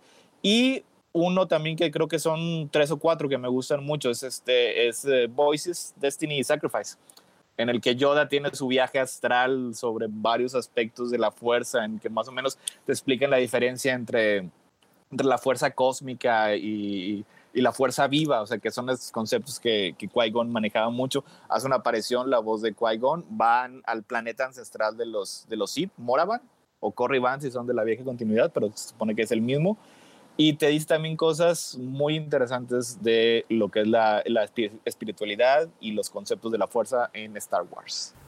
Esos son los tres que más me gustan. Sí, son, son muy buenos, creo también. Ah, es que todos son muy buenos. Eh, yo realmente... Y lo que pasa es que... Eh, ¿Sí?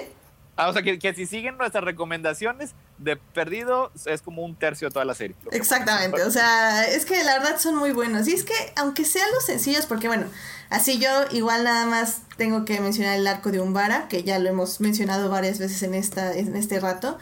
Pero también, así, por ejemplo, uno de los sencillos que pueden parecer así como X, que no es mucha mitología y todo, pero me encanta ese episodio donde Ahsoka lleva a los Padawans eh, bueno, no a los Padawans, a los Younglings por sus cristales Kyber.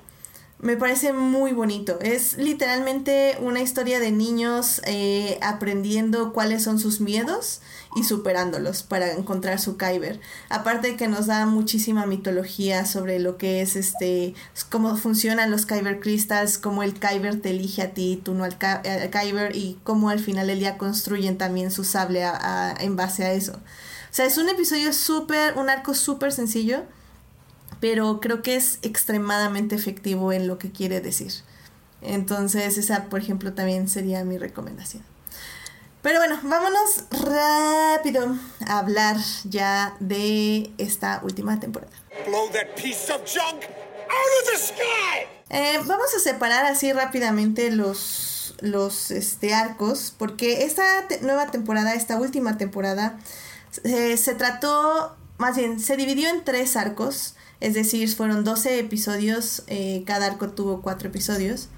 El primer arco se llamó The Bad Batch, porque bueno, eh, ¿qué pasa cuando cancelan la serie? Cancelan la serie en la quinta temporada.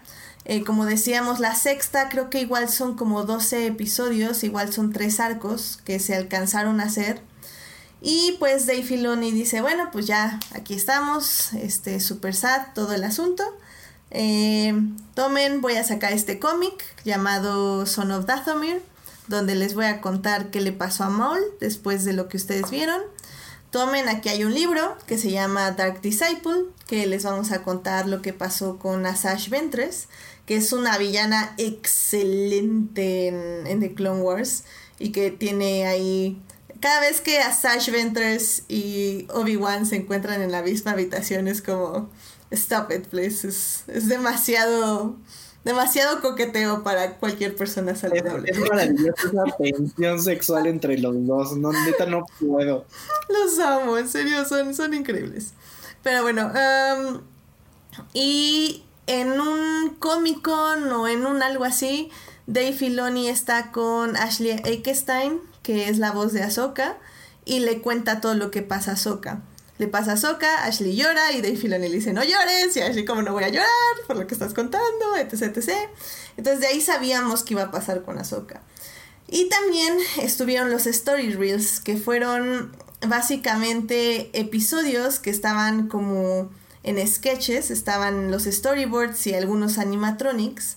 Y pues Dave Filoni dijo, bueno, pues ya estaban eso, pues ya, sáquenlos y para que los vea la gente. Entonces tenemos si no mal recuerdo, tres arcos con, anima con story reels eh, que no están terminados de animar, pero tienen todas las voces de los, de los actores y toda la cosa. Entonces, básicamente teníamos migajas para seguir viviendo después de que eh, habían cancelado el Clone Wars. En mi caso, pues yo ya la había visto, yo la empecé a ver mucho después de eso, entonces pues yo cuando acabé empecé a agarrar esas migajas y de ahí me seguí con los libros y leí todos los libros y esa es mi triste historia, pero bueno. Em, entonces, eh, justamente como decíamos, en el 2018, este, Dave Filoni dice, pues hay una nueva temporada, vamos a hacer una nueva temporada, 12 episodios, 3 arcos. Y el primero es The Bad Batch. The Bad Batch es la historia de unos clones que básicamente están fueron modificados para ser diferentes a los demás clones y por eso mismo son como apartados de los clones normales. Eh, The Bad Batch originalmente era una story reel, una historia que ya habíamos visto con storyboards, pero pues Dave Filoni eh, decide sacarla en estos últimos dos episodios. Creo que es una historia importante. Eh, porque nos recuerda justamente la valía de los clones. Eh, la valía no tanto en la guerra, sino como eh, son individuales, son personas que tienen personalidades diferentes y son valiosos cada uno. No sé, no sé a ustedes qué les pareció este arco. A mí sí me gustó mucho, la verdad, como que también, eh, como dices, retoma mucho el, el que los clones tienen esta personalidad, bueno, a ellos como que se la dieron, ¿no? Específicamente porque pues cada uno tenía como una habilidad especial.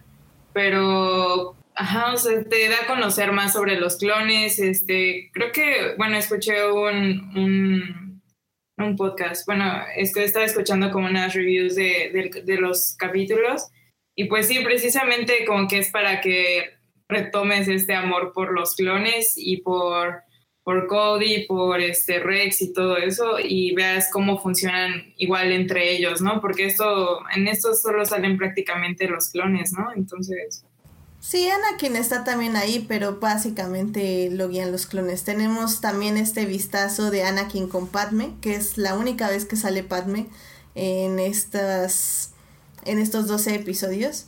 Que Padme también en, en la serie es un, episodio, es un personaje importante, tiene sus propios arcos. La vemos ya no siendo solo el amor de Anakin, sino también la vemos siendo senadora y pues una persona independiente eh, y pensante. Eh, que es como le hemos visto en la Hay un episodio ahí donde está Padme y otro como senador traen sus no sus sombras, pero, pero Anakin se pone así celoso as fuck. Y me acuerdo que entra al cuarto y los descubre y los lanza con la fuerza. No sé si recuerdan eso. Sí, sí, sí, Clovis, claro. ¿Cómo no, ¿Cómo, no olvidar a Clovis? ¿Cómo odiaba a Clovis? De verdad era insoportable. Y creo que además era malo, ¿no? Sí, sí, era malo. Este Ay, bueno, perdón por la interrupción, pero tenía que, tenía que recordarlo. no, Clovis, Clovis, ah, sí, Clovis es horrible lo amo. Pero bueno, este... Sí, tenemos la aparición de, de Padme visiblemente embarazada, a pesar de que visiblemente Anakin no lo sabe y no lo nota, porque es un tonto. Era, un poco denso. sí. También creo que ahí es importante lo que nos dice eh, sobre Rex, que Rex sabía que Anakin estaba hablando con Padme. Obi-Wan sabía que estaba hablando con Padme. Todo el mundo sabía. O sea, todos sabían. sí ridículo. Ridículo el secreto. Pero que eso es a lo que nos regresamos, que al final del día nadie hablaba con Anakin y nadie le decía, a ver, señorito, ¿qué está pasando aquí? Ah, qué horror. Pero sí, creo que al, final del día... ¿Sí? Pero también como que este Rex eh, le como que cubre las espaldas de Anakin, ¿no? Cuando está hablando con, con Padme y como que creo que distrae un poco a, a Obi-Wan para que no lo vea, ¿no? Y ya al final como que como que es cómplice. Como, como Obi-Wan ya sabía que estaba hablando con Padme, o sea, básicamente nada más estaba haciendo sudar al pobre Rex. Exactamente. Sí, pero bueno, como su relación más personal entre ellos dos, ¿no? Entre, entre Anakin y Rex. Exacto, y creo que eso es básicamente el objetivo del, del arco que es este recordarnos la lealtad de los clones, tanto la lealtad de, de Rex hacia Anakin como de Anakin hacia Rex, porque también muestra cómo Anakin confía en, en, en su comandante.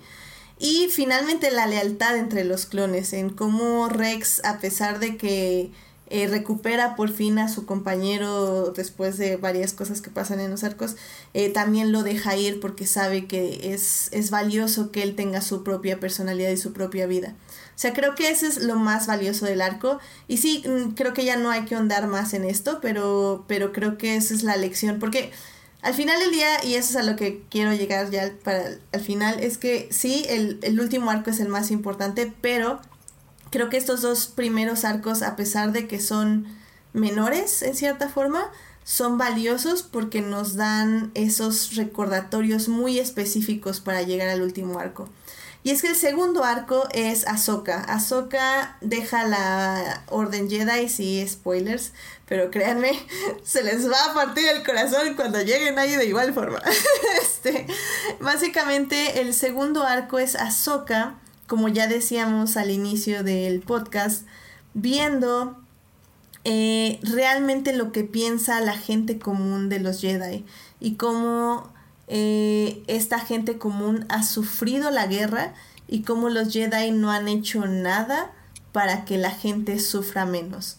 Creo que es, ese es básicamente eh, lo que nos quiere decir este segundo arco. no sé si ustedes tienen como alguna otra lección que, que nos haya dado. Eh, ahí lo que se me hace más importante de ese arco es que eso, por ejemplo, teníamos cierto conocimiento. Sabemos que en, uh, The, Wrong, The Wrong Jedi, eh, dejaba la, la, Orden Jedi. Y también sabíamos que ella de alguna manera estuvo involucrada como comandante, como general en, en el sitio de Mandalore. O sea, pero había ese inter en, el que no sabíamos exactamente por qué iba a regresar. Porque no es nada más el cómo, sino también a nivel historia qué es lo que hacía que ella, ella cambiara. O sea, Y en este arco es lo que nos está, este, nos, está mostrando eso. O sea, se encuentran con estas dos hermanas, le confrontan lo que, como ellas habían conocido a los Jedi, y Ahsoka les muestra lo que sí es ser un Jedi de verdad. O sea, ayudar a la gente, porque, o sea, volvemos a lo que es el, el intachable este, calidad moral y brújula moral que tiene Ahsoka. O sea, la podrá sacar el templo Jedi, pero no puede sacar al Jedi de Ahsoka. Y ve a estas dos hermanas que están en problemas y su primer intento es ayudarlas. O sea, a lo que sea que estén involucradas, ya no le importa las razones ni los motivos. O ahí están en problemas y las tienen que ayudar. O sea, ahí es cuando ella recupera lo que es el espíritu de ser un Jedi, lo que hace que pueda regresar, si bien no en nombre, sí en función a, las filas de los Jedi. Sí, em, creo que Ahsoka ve cuál es el, su propósito eh, fuera de los Jedi, porque evidentemente pues no sabe qué hacer, o sea, se sale de la orden y, no sabe qué va a hacer de su vida, literalmente nada más está viendo que funcione su moto y ya. Eh, y creo que es eso, es, es una, encontrar que sus poderes, o bueno, su unión con la fuerza, es útil para otros, y dos, es cómo usarla. Para mi gusto, sí fue muy precipitado como Ahsoka dice así como, bueno, pues adiós hermanas, ya me voy con Boca Tan para ayudar a Mandalor, nos vemos, y así como, what? Pero bueno, es entendible porque pues no iba a haber más arcos. Yo creo que si eh, Dave Filoni hubiera tenido otras dos temporadas, nos hubiera dado como todo un, un desarrollo que llevara a Ahsoka a Mandalor. Entonces, digo, eso es algo que opino, pero que, que sé por qué pasa, ¿no?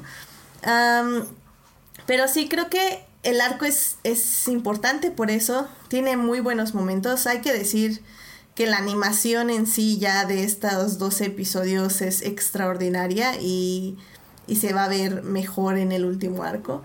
Pero, pero creo que en este, en este, este arco tiene más momentos de acción que sí dije, wow, eso se ve muy bien. Pero bueno, ya con eso llegamos al último arco, que creo que es el que nos va a llevar un poquito más de discutir. Porque bueno, em, básicamente los que veíamos Clone Wars, para que los que no saben, em, estábamos esperando el último momento. Eh, Dave Filoni ya lo había dicho en muchas entrevistas, eh, el momento en que Revenge of the Sith se cruza temporalmente con The Clone Wars. Es decir, el momento donde no solo Anakin es llamado para salvar al canciller, en Coruscant, sino donde Ahsoka vive la Orden 66 y donde Ahsoka sobrevive. Estos no son spoilers técnicamente porque si ya vieron lo que sigue, que es Rebels, ya saben que Ahsoka está viva. Lo cual nosotros no lo sabíamos para cuando vimos Rebels y yo casi me caigo de la silla, o sí, creo que me caí de la silla y empecé a gritar en el suelo cuando Ahsoka salió en Rebels. Pero bueno, en este caso, I'm sorry, Ahsoka is alive. Entonces... Rex también está vivo, Rex también sobrevive. Rex también sobrevive. Entonces, más que nada no era saber el final. Es más bien, estos cuatro, estos cuatro últimos episodios era ver el camino.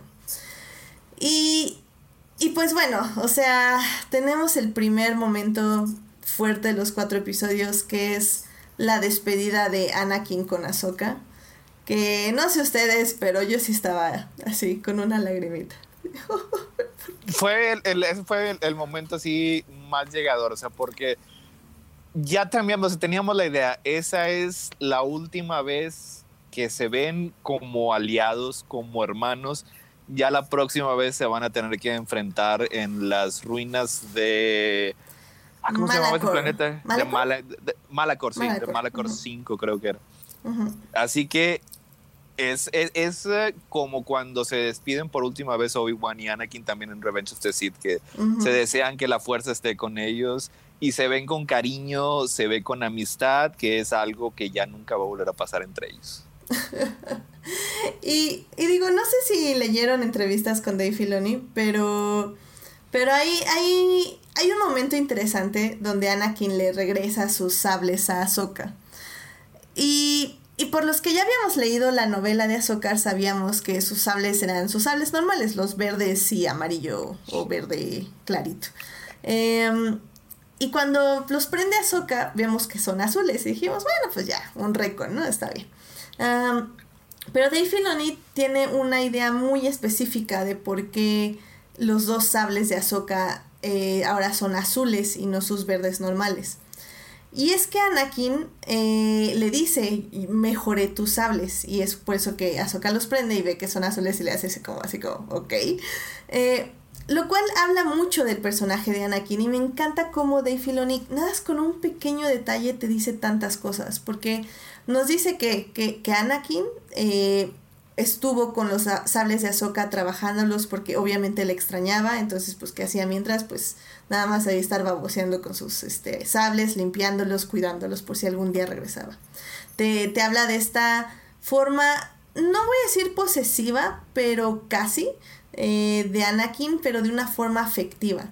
Pero el problema también es ese, que también es un lado egoísta, porque como sabemos, eh, modificar el Kyber de otra persona, pues es algo extremadamente invasivo. O sea, un Kyber te elige, no, tú no eliges al Kyber. Entonces, casi casi modificarlos quiere decir como cuando sangran a los Kybers los Sith. Eh, entonces habla también esta, esta idea de Anakin, de, de que no le importa traspasar ciertas barreras porque sabe que en cierta forma tú eres también muy importante para él. No sé si me doy a entender, pero sí. tampoco la puedo dejar ir. Ajá, exactamente. No, no puede dejar ir y aparte tiene que recordarle que él siempre estará con ella, pero de una forma un poquito invasiva. O sea, como que en esa línea de. Mm, no sé, Anakin, pero ok, este, entiendo tu buena voluntad. Entonces, ese, ese detalle me pareció interesante. Y pues bueno, pues tenemos el Siege de Mandalore que Digo, no sé ustedes cómo vieron, pero la batalla con Mol, o sea, todo eso del trono, de que le ofrece su mano y de que explotan los vitrales. Ay, no, no, no, eso fue demasiado Last Jedi. Yo ya no podía.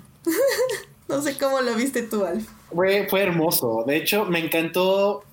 Es que, como dices, fue una gran construcción de una escena muy bonita en la que te, te recuerda eh, pues bueno, desde que empieza el arco, ¿no? Con este Anakin llegando a salvar a Obi-Wan, que nos recuerda mucho a este Luke, este Luke holograma enfrentándose a la primera orden de las Jedi, pero justo en esta lucha a Ahsoka Maul, el, el, hecho de que tengan estos cristales rompiéndose, que le ofrezca su mano y que Ahsoka diga, sí, pero cuéntame sobre Anakin, ¿qué, qué, qué onda con él?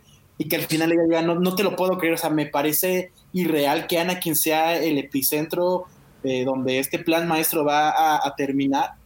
Creo que fue un duelo muy personal, tomando en cuenta que quizá a Molly y a Ahsoka no se habían enfrentado como tal, pero pues estaban enfrentándose por razones muy, muy personales. Mol por destruir el plan de, de su maestro que lo, lo, utilizó, lo desechó, lo traicionó, que mató a su hermano. Y del lado de Ahsoka, pues estaba luchando por, por conocer qué es lo que estaba buscando Mol de, de, Anakin. Entonces, deja tú la, la, belleza de la construcción y los diálogos y la, la forma en la que Mol, cuando, cuando se da cuenta de, del plan maestro de este Sirius, cómo abre los ojos y cómo se refiere a él como un, un maldito genio que, que, ha estado planeando esto y que la guerra es gracias al plan maestro de Sirius.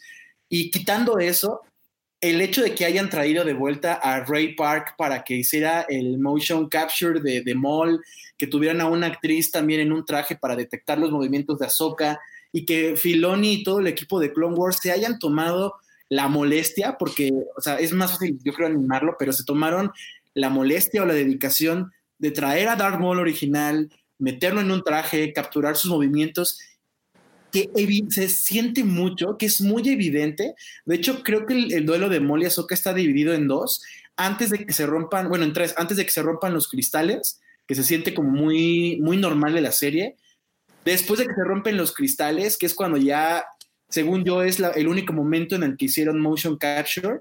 Y ya la parte final que están en el tope, cuando se caen los sables de, de y cuando ya logran eh, este, terminar el duelo creo que es uno de los momentos más importantes en Star Wars porque, porque ambos lo sienten, ¿no? Porque saben que algo va a suceder existe esta incertidumbre de, de parte de, los dos y al mismo tiempo siguen luchando porque pues tienen sus asuntos pendientes ahí. Maul sigue siendo el líder de, estos clanes y de, y de Mandalore y Ahsoka tiene que cumplir con su obligación como, en este caso, como civil para con la República y los Jedi.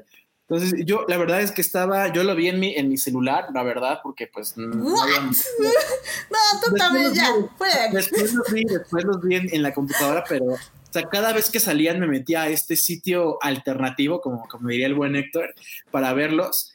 Y neta no podía, o sea, estaba yo en mi cama aquí en cuarentena viendo este duelo, disfrutando cada diálogo, encontrando cada momento, cada referencia yo no puedo encontrar un momento más increíble en toda la, serie de The Clone Wars que este duelo final entre Maul y Ahsoka Que bueno, también ahí dato, dato curioso, los animadores tuvieron, eh, les dio mucho trabajo seguir los movimientos de Ray Park como Maul. Dicen que era, era, iba muy rápido y que, que era, fue muy, muy complicado eh, hacer una copia exacta de lo que él hacía en la vida es, real. Es que el, el señor es una es, es, es un eh, es un jaguar, es un no, no, no sé, o sea, no se, no se mueve como un ser humano normal. Eh.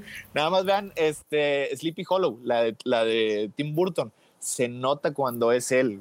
O sea, cuando es, porque generalmente es la mayor parte de la película. Y cuando es, eh, no sé, Christopher Walken o, el actor que, que, lo, que, lo, interpreta en otras partes, la manera en el que se mueve es eh, impresionante. Pero hay nada más lo que quería comentar acerca de eso. O sea, que tenía, me, parece que tenía esa pelea, tenía muchos handicaps. O sea, por ejemplo, una, ya de filones sí saben todo lo que, lo que mencioné eh, un hermoso discurso sobre la importancia del duelo en The Phantom Menace. Y es cierto, pero a mí lo que no me gusta de ese duelo, que es nada más un baile. O sea, no hay nada de drama. Este, ellos, este, Obi-Wan y, y Jinn no conocían a Darth Maul. Se enfrentan nada más porque estaban en dos bandos eh, distintos. Y esto podría haber también ocurrido aquí, porque no se habían conocido a Ahsoka y, no y nunca se había encontrado con Darth Maul. Ese era el primero. El otro es que a fin de cuentas este enfrentamiento es inconsecuente. El destino de la galaxia se estaba decidiendo en Coruscant, con Anakin, con eh, Palpatine o después en Mustafar con entre Anakin y Obi-Wan. Lo que pasaba aquí pues, realmente no tenía mucho impacto. Así que todo eso tenía que venir mediante la historia. Y a lo largo de la pelea, que si yo te como mencionó, está muy bien estructurada en tres actos, como se debe contar una historia, nos muestran cómo eso repercute en los personajes de ambos, o sea, porque acaban teniendo similitudes y es, lo que, es de lo que habla también de este Maul. O sea, él fue descartado como basura por Darth Sidious porque ya había servido para sus planes, ya no servía. Y eso también le había pasado con los Jedi y con Ahsoka. Eso es de lo que desde el punto de vista de iguales, pero en lo que estaban, lo que tenían la diferencia fundamental es que Ahsoka sigue teniendo agencia. Ella fue la que decidió dejar a los Jedi y es la que decide no unirse a Maul. O sea, y eso, o sea, nada más el ver, el ver así nada más una pelea bien escrita fue magnífico. No, y es que, digo, dejemos el paralelo con The Last Jedi, que es cañón. O sea, Dios, Dave Filoni no pudo hacerle un homenaje más cañón a The Last Jedi. Y que sí es cierto, o sea, al final del día, eh, lo que vemos en The Last Jedi es que Ben, eh, Kylo Ren le ofrece su mano a Rey. Y Rey justamente ve eso, ve que, que, no quiere estar con Kylo Ren, o sea, ella quiere estar con Ben solo. Entonces, eh, estamos hablando justo esto, de lo que decía Héctor, de, de, la disparidad de, de propósitos.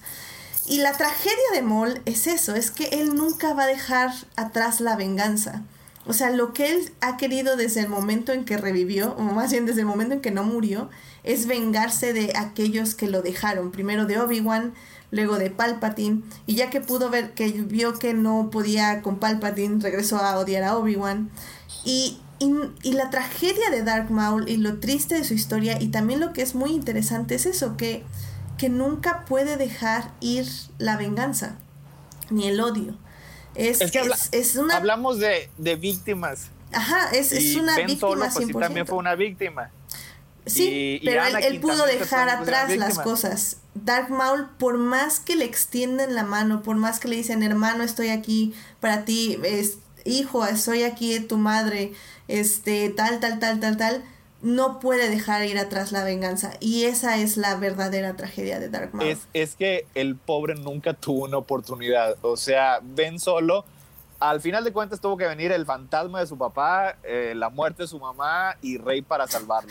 Anakin tuvo que tener a Luke Skywalker, su hijo, que lo quería. O sea, ellos dos tenían personas que los amaban. Darth Maul nunca tuvo a nadie. O sea, él desde niño, o sea, y no fue nada más ligeras manipulaciones a lo largo de su vida. Desde que era un niño fue criado con el solo propósito de ser un arma para destruir a los Jedi. ¿Es triste?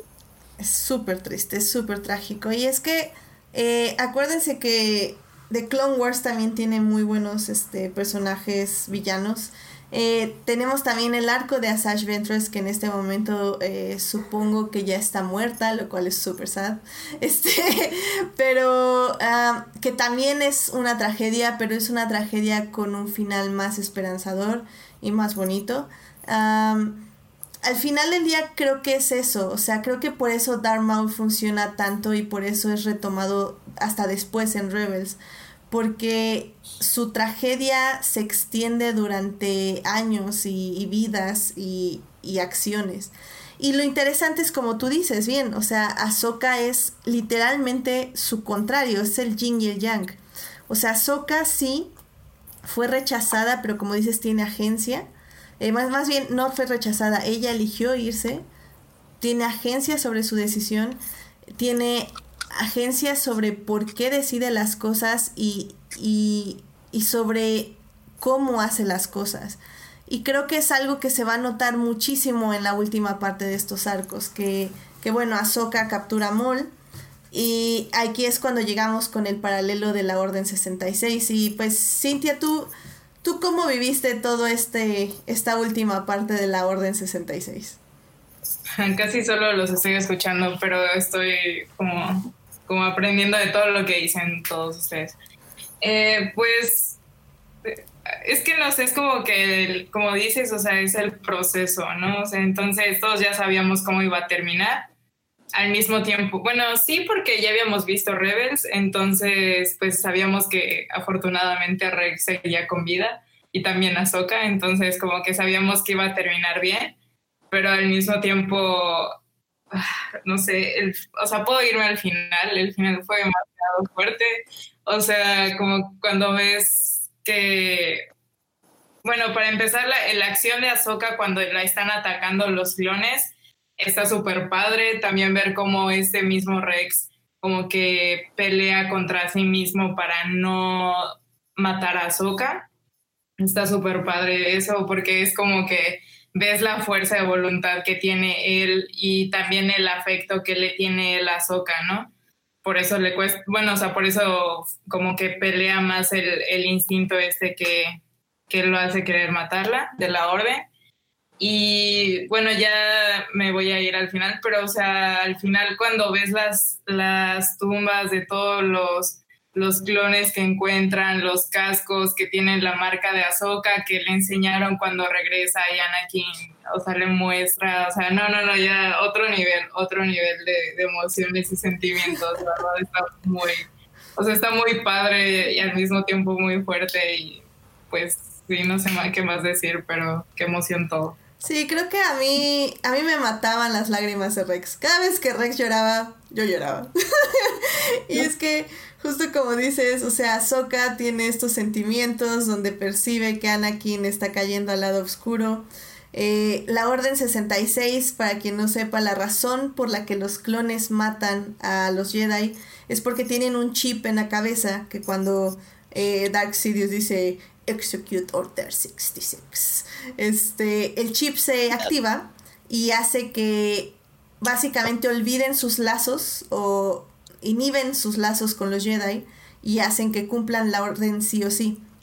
Lo cual también es una terrible tragedia porque justo son estos clones que hemos conocido durante 135 episodios eh, que tienen personalidades, como ya decíamos, que tienen vidas propias, que son individuos y que son personas importantes, pensantes y con sentimientos.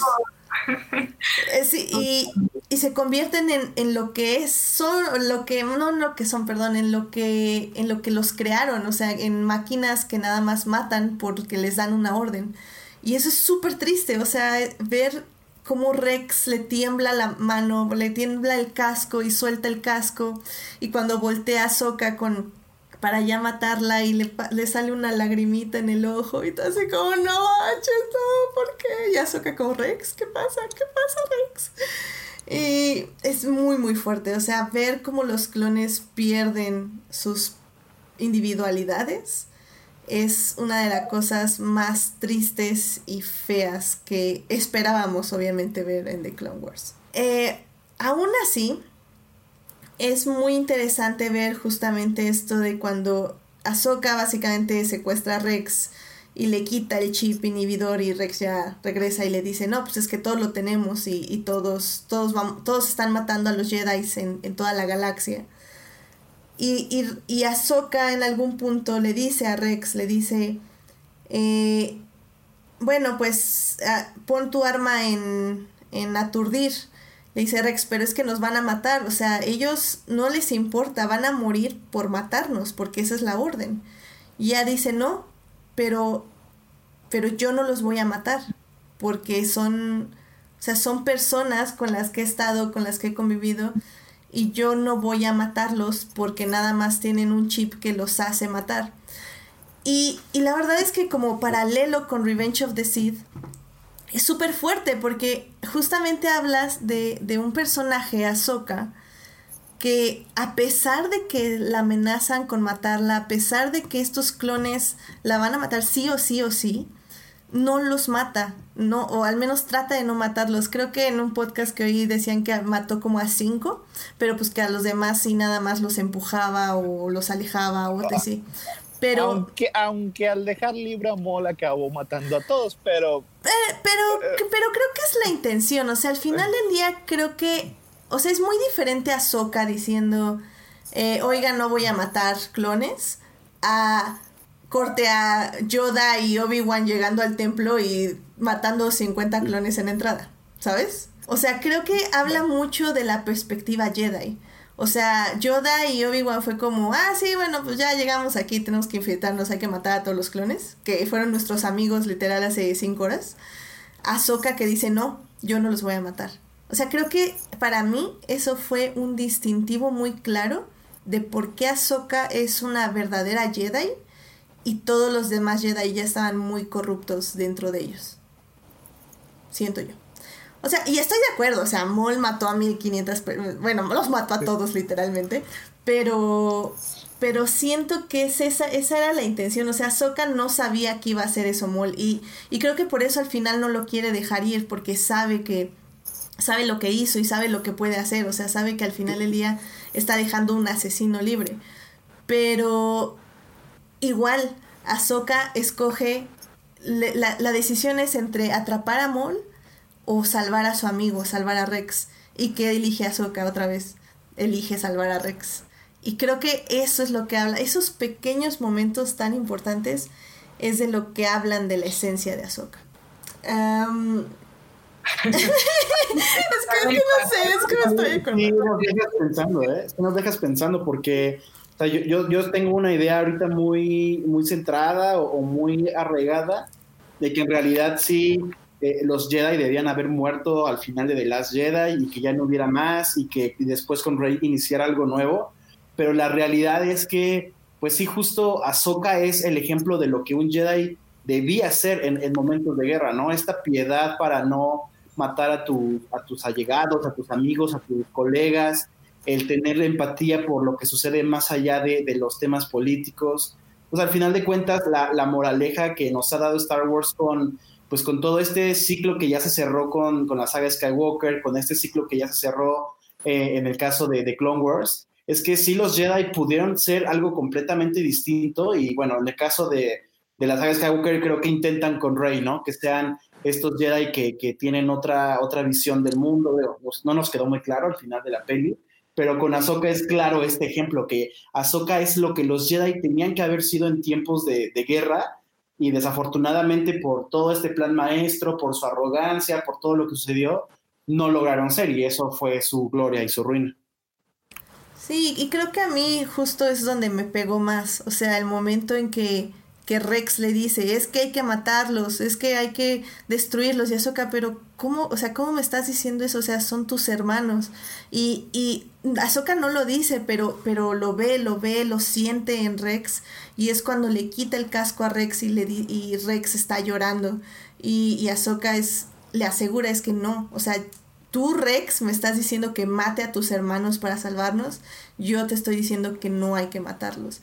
Y es, es un momento tan hermoso, en serio, yo, yo ahí fue cuando ya perdí completamente, o sea, antes lo había perdido un poco, ese momento en que veo la lágrima de Rex y la cara de Rex de es que tengo que matar a mis hermanos para sobrevivir, o sea, se me hizo una de las, de los momentos más fuertes y tristes y que me hicieron amar a Soka aún más de lo que ya la amaba. Y, y a partir de ahí, de que eligen ya la, bueno, de que aceptan la nave para, encuentran la nave para irse y etc., eh, se me hace una decisión muy valiente de Filoni de tener ya una serie sin, sin diálogos. Creo que el último diálogo es de Rex. Eh, algo de acerca de que se subiera a la nave o algo así. Y de ahí son seis minutos en, con música y con sonidos incidentales de Ahsoka sobreviviendo con Rex, eh, la nave cayendo, los clones mueren todas porque la nave se estrella en, en, la luna que estaban, eh, con la que estaban cayendo. Eh, la toma cenital es de la nave que parece casi casi una tumba y vemos la imagen de Ahsoka enterrando y, y Rex enterrando a los clones y y, es a lo que me refiero con que Filoni ama la mitología. Y es que no hay que ser, o sea, no hay que hacer metáforas grandes para, para hacer metáforas importantes. O sea, no sé, bueno, no sé qué me quiero referir, pero el, chiste es ver qué es de Clone Wars, cómo termina el Clone Wars. De Clone Wars, las guerras clónicas terminan con la república muriendo, el emperador tomando lugar, los clones que lucharon y murieron contra los separatistas se vuelven inútiles, al igual que los separatistas. Eh, y qué mejor manera de mostrarlo que con tumbas de los clones eh, y con el último casco siendo el de Jesse, un clon que conocimos en este arco, bueno, que nos volvieron a recordar eh, quién era en este arco en, este arco y en el anterior, no, en este arco nada más. Eh, bueno, la última imagen es el casco de Jesse con el símbolo de la República y Ahsoka dejando caer su sable en símbolo de que ella también deja esa época atrás, deja a Anakin atrás, deja todo lo que conocía atrás y Rex y, ella yéndose. O sea, creo que es, es así como dices, no manches, es que Filoni es tan bueno haciendo estas cosas. Es tan bonito y tan poético. Y claramente no lo acabas ahí. ¿Cómo lo terminas? Porque todavía nos falta una escena más, que es unos años después, unos meses después. Eh, hay Stormtroopers, porque ya son Stormtroopers. Y es la llegada del mismísimo Darth Vader, que llega eh, probablemente buscando qué pasó con esa nave donde estaba Soka. Desentierra este sable ya este, oxidado por el tiempo y, y voltea hacia el cielo y ve a esta ave, ave a esta Morai, eh, que creemos que es la encarnación de la hija. Y prende el sable, lo ve y, bueno, y se va con el sable. Que es justamente esta idea de que Anakin Skywalker sigue ahí dentro de Darth Vader y que al final del día podemos pensar que él, él rezaba porque Ahsoka estuviera muerta, porque tal vez él no quería matarla. Y creo que se logra todo este, como esta reflexión con los pocos movimientos, las tomas que se eligen para decir las cosas. Y que ese es el tipo de narrativa que The Clone Wars da, no solo en este último episodio, sino en todos sus episodios. Y creo que es por eso que es una de las mejores series que van a ver de Star Wars. Es que lo que pasa, el simbolismo de, esa, de esas últimas escenas es bastante poderoso, porque estamos ya acostumbrados a ver tumbas eh, con cascos. Eso, pues generalmente lo vemos en películas de guerra para mostrar el punto en que llega la, la crueldad. Y lo vimos hecho hace poco en live action en El Mandaloriano. Así, en una, cuando está caminando se ve que están todos los cascos en estacas. Pero aquí es distinto porque nos muestra no nada más la crueldad, sino la futilidad. O sea, todos esos eran personas que conocíamos, o sea, o hasta cierto punto. Este, eran, eran individuos y por eso acaba precisamente en el casco de Jesse, porque era el que más conocíamos como individuo, como persona. Y a final de cuentas, pues es eh, lo que acaba, o sea, porque de hecho es más o menos como que la, crítica que le estaba haciendo un, poquito al principio, o sea, porque sabíamos que no podía haber ninguna, ningún sobreviviente. Y por eso sí se me hizo un poco fácil que tuviera que liberar a Maul y Maul sea el encargado de matarlos. Pero en el resto de del capítulo, pues el propósito es bastante efectivo, o sea, porque es, es, bien, es bien descorazonador. O sea, y al final, pues acaba con el paralelismo entre Ahsoka ya enfundada en su atuendo post-Jedi y Anakin ya llegando como Darth Vader. O sea, y eso también nos remonta, el eh, Revenge of the Sith también acaba con múltiples escenas sin un diálogo, o sea, porque son, son escenas que ya nada más trabajan un nivel fundamental y no necesitan palabras. O sea, nada más con lo que estamos viendo sabemos lo que significa. Y el ponerle diálogos, pues sería contraproducente. Exactamente. Claro, y aquí, o sea, como complementando este comentario, porque yo, actual, yo siempre he sido muy fan de Filoni por lo que hizo en, Clone Wars, pero de verdad que últimamente se ha superado y, se ha demostrado que él era el verdadero Padawan de, George Lucas. Eh, me, da mucha, me da mucha eh, curiosidad saber qué es lo que viene para con Star Wars y específicamente para el personaje de Ahsoka. Ya hemos escuchado los rumores que para The Mandalorian, que su propia serie, que sí, que no eh, apenas le hicieron una entrevista para Entertainment Tonight, creo que era, y él no lo negó y como que medio dijo que donde esté Ahsoka él va a estar involucrado, pase lo que pase. Pero me gusta mucho porque también en, en algunos lugares leí que esta escena de Darth Vader con, con el sable de, de la Padawan, como él se refiere después en Rebels, eh, toma, eh, sucede un año después de, de los eventos del episodio 3. Y si les vamos siguiendo como el canon o el timeline a Darth Vader, después del episodio 3, pues es este acercamiento, es esta primera misión que se va a construir su sable, que lo hace sangrar, que se va a buscar este como espíritu en, en Mustafar, un montón de cosas que actualmente están sucediendo en los cómics. Pero lo que más disfruté de, Filoni este, en esta última temporada, y se puede ver en los bocetos que estuvo compartiendo en Twitter y en Instagram, es que él siempre ha dicho que es un gran fan de, de Tolkien y me encanta cómo pone a Soka al final de este, de este capítulo, colocándose su, su, capita, su capita gris y partiendo toda derrotada y caída. Y muy curiosamente, cuando la vemos al final de Rebels, ya tiene su capa blanca. Entonces, es como muy, muy paralelo a Gandalf, ah, el blanco. Y de hecho, me recuerdo muy bien que cuando salió de, The Rise of Skywalker y estuvieron los fans semanas debatiendo en Twitter de por qué salió la voz Ahsoka al final cuando hablan todos los Jedi del pasado, acaso murió, bla, bla, bla. Él subió igual un boceto en su Instagram que es Ahsoka platicando con Gandalf, diciéndole, no te preocupes, muchos también pensaron que yo estaba muerto.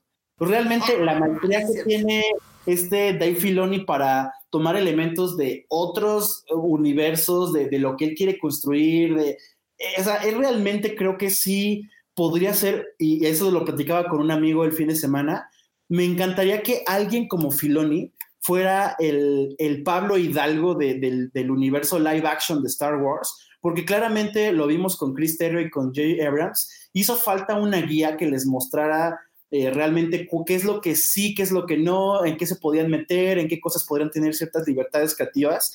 Sin embargo, no me encantaría que Dave Filoni fuera el, el sucesor de una Kathleen Kennedy, por ejemplo, porque pues Kathleen Kennedy se encarga del negocio. Ella es una productora y tiene que estar firmando nóminas cheques y estar eh, eh, haciendo negocio. Y realmente lo que necesitamos, creo yo, hoy en día en, en Lucasfilm es si es una cabeza con la expertise y la experiencia que ya trae Kathleen Kennedy para el negocio, ya produjo los grandes éxitos que podríamos enumerar en una lista larguísima de Hollywood, pero también creo que como una, una mano izquierda de un Lucasfilm, necesitamos alguien que se encargue de esa parte creativa, un, un, equivalente a un, a un Kevin Feige de, del MCU o, o no sé, pero creo que una persona que fue educada en el universo de la animación, del cine, del storytelling, junto con George Lucas, creo que sería la persona ideal para tomar un puesto de poder en la parte creativa, porque claramente yo no quiero perder a, Dave Filoni como creador, como guionista, como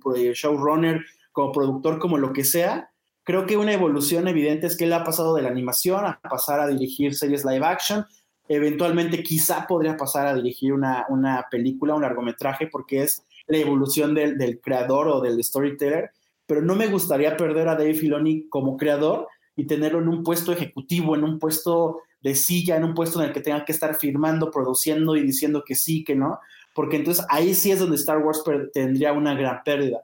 Lo mismo con John Favreau, John Favreau sabe lo que hace, es un buen director, es un buen storyteller, pero yo no lo pondría como una cabeza de proyecto en la parte burocrática, porque sería perder otra gran mente creativa en algo que realmente una persona con otra expertise como es Kathleen Kennedy podría tomar control pero es que lo que pasa es que en esa situación, si no tiene el poder de ser eh, el cabeza de estudio, pues entonces va a acabar siendo como Pablo Hidalgo, que puede decir lo que quiera, pero pues llega el, director que contrataron por 50 millones de dólares a decir voy a hacer lo que yo quiera.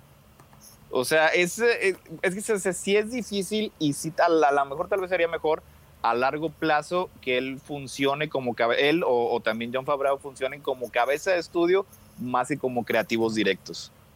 Creo que es lo que se me hace que sería más beneficial para Star Wars. No, y evidentemente ya se está trabajando en otra serie animada. O sea, ese equipo de animación no van a dejar que se siente a picarse el ombligo. O sea, seguramente ya se está trabajando en un nuevo proyecto. Eh, lo que les decía es que ahorita hay muchos rumores de lo que viene y piensan que podría llegar una secuela de Rebels con el estilo de animación de, de Clone Wars, que las series live action de The Mandalorian con las que vengan podrían asentar las bases también del futuro animado. Entonces yo, y coincido con Edith, claramente este grupo de animación no lo van a dejar ir porque fue un exitazo el, regreso de Clone Wars. Eh, vieron las fallas que tuvo Rebels y por eso se quedó en, escuetas tres eh, temporadas. Entonces creo que el futuro de Star Wars sí está en la televisión y por qué no también en el formato animado. Estoy de acuerdo, aparte de que el formato animado te da muchas ventajas, este... Y digo, no es que sea más barato, pero sí es más barato. al final del día eh, te da ventajas creativas, te da ventajas narrativas y probablemente presupuestales. Depende un poco qué onda, pero probablemente sí es más barata que The Mandalorian definitivamente. Eh, pues un poco sin avisarles, nos pasé a la tercera parte porque evidentemente este podcast ya se alargó, pero parecer es algo normal de Star Wars, que siempre me pasa, que el tiempo se me va volando. Entonces, eh, pues sí, básicamente ya creo que hablamos un poco de esto del futuro de, Star Wars. Eh, creo que a mí ya nada más eh, para empezar la ronda de conclusiones eh, rápidas, em, tengo que decir que sí, efectivamente, eh, vean The Clone Wars. no puedo dejar de expresar mi amor por esta serie y por cada uno de esos capítulos y arcos. Creo que evidentemente después pueden seguir con Rebels. Eh, es una buena continuación, no es como dice Alf muy buena, o sea, es, un poco más para adolescentes, la serie para niños, pero funciona a nivel mitológico. ¿eh? Al, principio está un poco atropellada, está muy simple, muy sencilla, pero conforme van avanzando las temporadas y sobre todo los episodios en los que aparece ya sea Sokka eh, o Darth Vader o, Darth Maul. ¡Ah, o sea, otro también sí se convierte en algo completamente distinto que sí ya llega más a la altura de Clone Wars. Yo no Sí. sé si, si me equivoqué hace un momento mencionándolo, pero yo me refería a Resistance, la Ah. que es con esta animación medio Ah, extraña. Sí, Ok, es, es- es que sí dijiste Rebels. sí, Ah, sí, Rebels. mío. Rebels la, la adoro, me, me parecen increíbles. ¿no? Pero Resistance, sí, neta, no pude pasar de los primeros tres episodios. No, no, no. La animación no me dio, la historia tampoco, la personalidad del personaje principal. Ay, Cas es un idiota, lo Ah, amo. ah, ya- la animación la, la amé, o sea, que me hubiera encantado que la historia de Clone Wars hubieran tenido esa animación. es muy bonita la- la, animación, sí, a mí también la, me gusta. la historia sí no me llegó. Yo Eh, quiero salir a defender la estética de Clone Wars porque a mí me encanta. Al principio chocó con la que estaba antes, que eh, salieron solo las dos temporadas, pero después la amé demasiado y cuando salió Rebels dije, ¿por qué hicieron esto de como muñecos afelpados, esponjosos, raros? No me encanta. Esponjosos. Sí, tiene sentido. Sí, sí se ven esponjositos, sí se ven como Sí. muñequitos. Sí, sí, sí, sí. Estoy de acuerdo. Nunca había escuchado esa descripción, pero tienes toda la razón. Y digo, yo quiero defender Resistance porque sí es una serie más para niños, estoy completamente de acuerdo, pero no deja de tener sus momentos narrativos muy interesantes y sus easter eggs mitológicos. Y la verdad es muy, muy divertida. O sea, amo a Cass con mi vida y lo defenderé, aunque sea un idiota y se tropiece con todo lo que le ponen en su camino.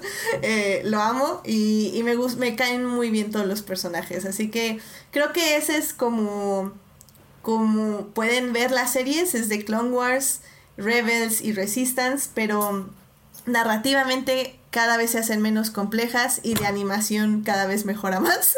Creo que eso es como, como la gráfica que pueden tener.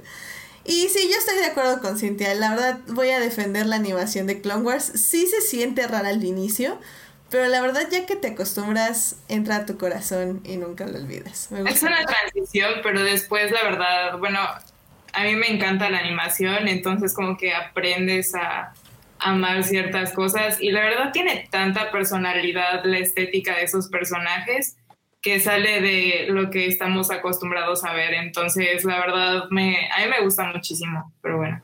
Ese mundo, además decía Lucas, ¿no? Que le quería dar un estilo como de anime, pero con- eh, mezclado con los Thunderbirds. Entonces, al final, es una estética que no habíamos visto tal cual en una animación digital y que es uno, otro de los aportes más de Lucas. Estoy, O sea, estoy pu- completamente de acuerdo. Y, y puedo decir que ya después de un rato, si ya no le pones demasiada atención. O sea, ya no te estás quejando de que, ay, ¿por qué se ve así? Ah, se ve bien, se ve bien. Pero bueno, eh, pues sí, esa es mi conclusión. Vean The Clone Wars. eh, hay sitios que les van a recomendar arcos específicos. Ya les hemos dicho ahorita aquí algunos arcos. eh, pero en serio, vean la completa. O sea, no, no se van a arrepentir, siento yo. Eh, serie de cuarentena. Lamentablemente, sí lo voy a decir antes, es muy difícil conseguirla ahorita en medios alternativos. No dudo que exista en medios alternativos, pero sí es difícil. Eh, lamentablemente mi recomendación sí sería o que sean unos grandes buscadores en línea y que me pasen los enlaces donde la encontraron. Y dos, es esperar a que llegue Disney Plus y de ahí ya echarse un maratón completo. Un, un- un- un VPN, O un VPN. com- co- como magia. Como magia. Un VPN, una cuenta de iTunes de Estados Unidos. También. Como magia. Tercera opción, pasen conector, cualquier duda. Pero también puede ser un VPN y, y Disney Plus. Legal. Pero. Gris. Eh, eh, sigue, siendo, sigue siendo un poco gris. Ok. Está bien. Eh, pero bueno, sí, definitivamente creo que si quieren eh, tener un vistazo de por qué, al menos yo amo Star Wars, es por The Clone Wars.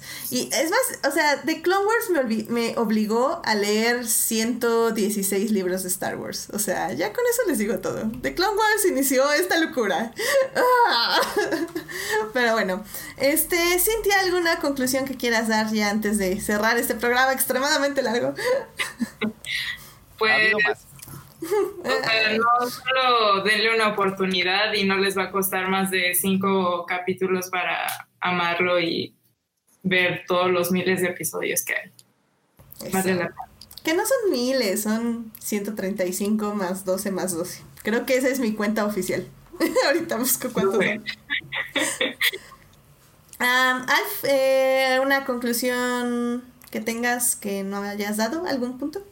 Pues, o sea, a, los que siguen siendo fans de Star Wars y que en Disney no les ha arruinado Star Wars, ni sus infancias, ni nada, eh, uno, sigan viéndola, sigan viendo lo que está saliendo, es muy interesante, lean, hay muchos audiolibros también, el de Dooku eh, Jedi Lost, creo que se llama. Ufa, sí. está, muy eh, en audiolibro. y también sigan creando, porque algo bien importante es que como fans de Star Wars, ya sea en YouTube, en, imágenes, en arte, en TikTok, donde sea. Star Wars sigue uniendo a la gente y no hay nada más chido que seguir creando cosas.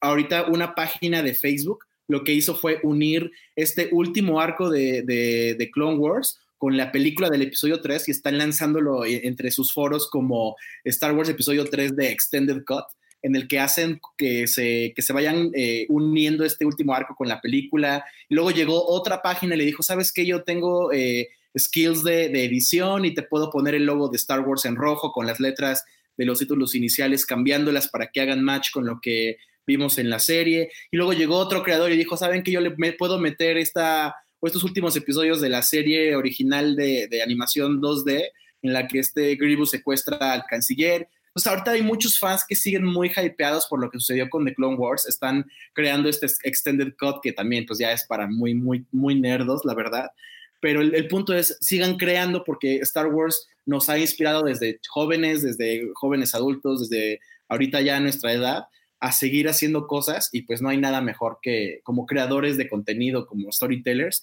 que seguir inspirándonos por las historias que nos han acompañado toda la vida. Amén, amén. Fan, conviértete en creador. Amén. definitivamente. Héctor, conclusión rápida. Eh, bueno, nada más, pues lo que, haciendo eco de lo que, más, lo, que los demás han dicho, vean Clone Wars. O sea, Star Wars ahorita generalmente se ha dividido lo que es la, la, era de la República, la era de la Rebelión y la era de la Resistencia. Eh, personalmente, eh, lo que es la era de la Resistencia no es así como que de mis favoritas. De la era de la Rebelión llevo décadas leyendo y viendo historias de esa.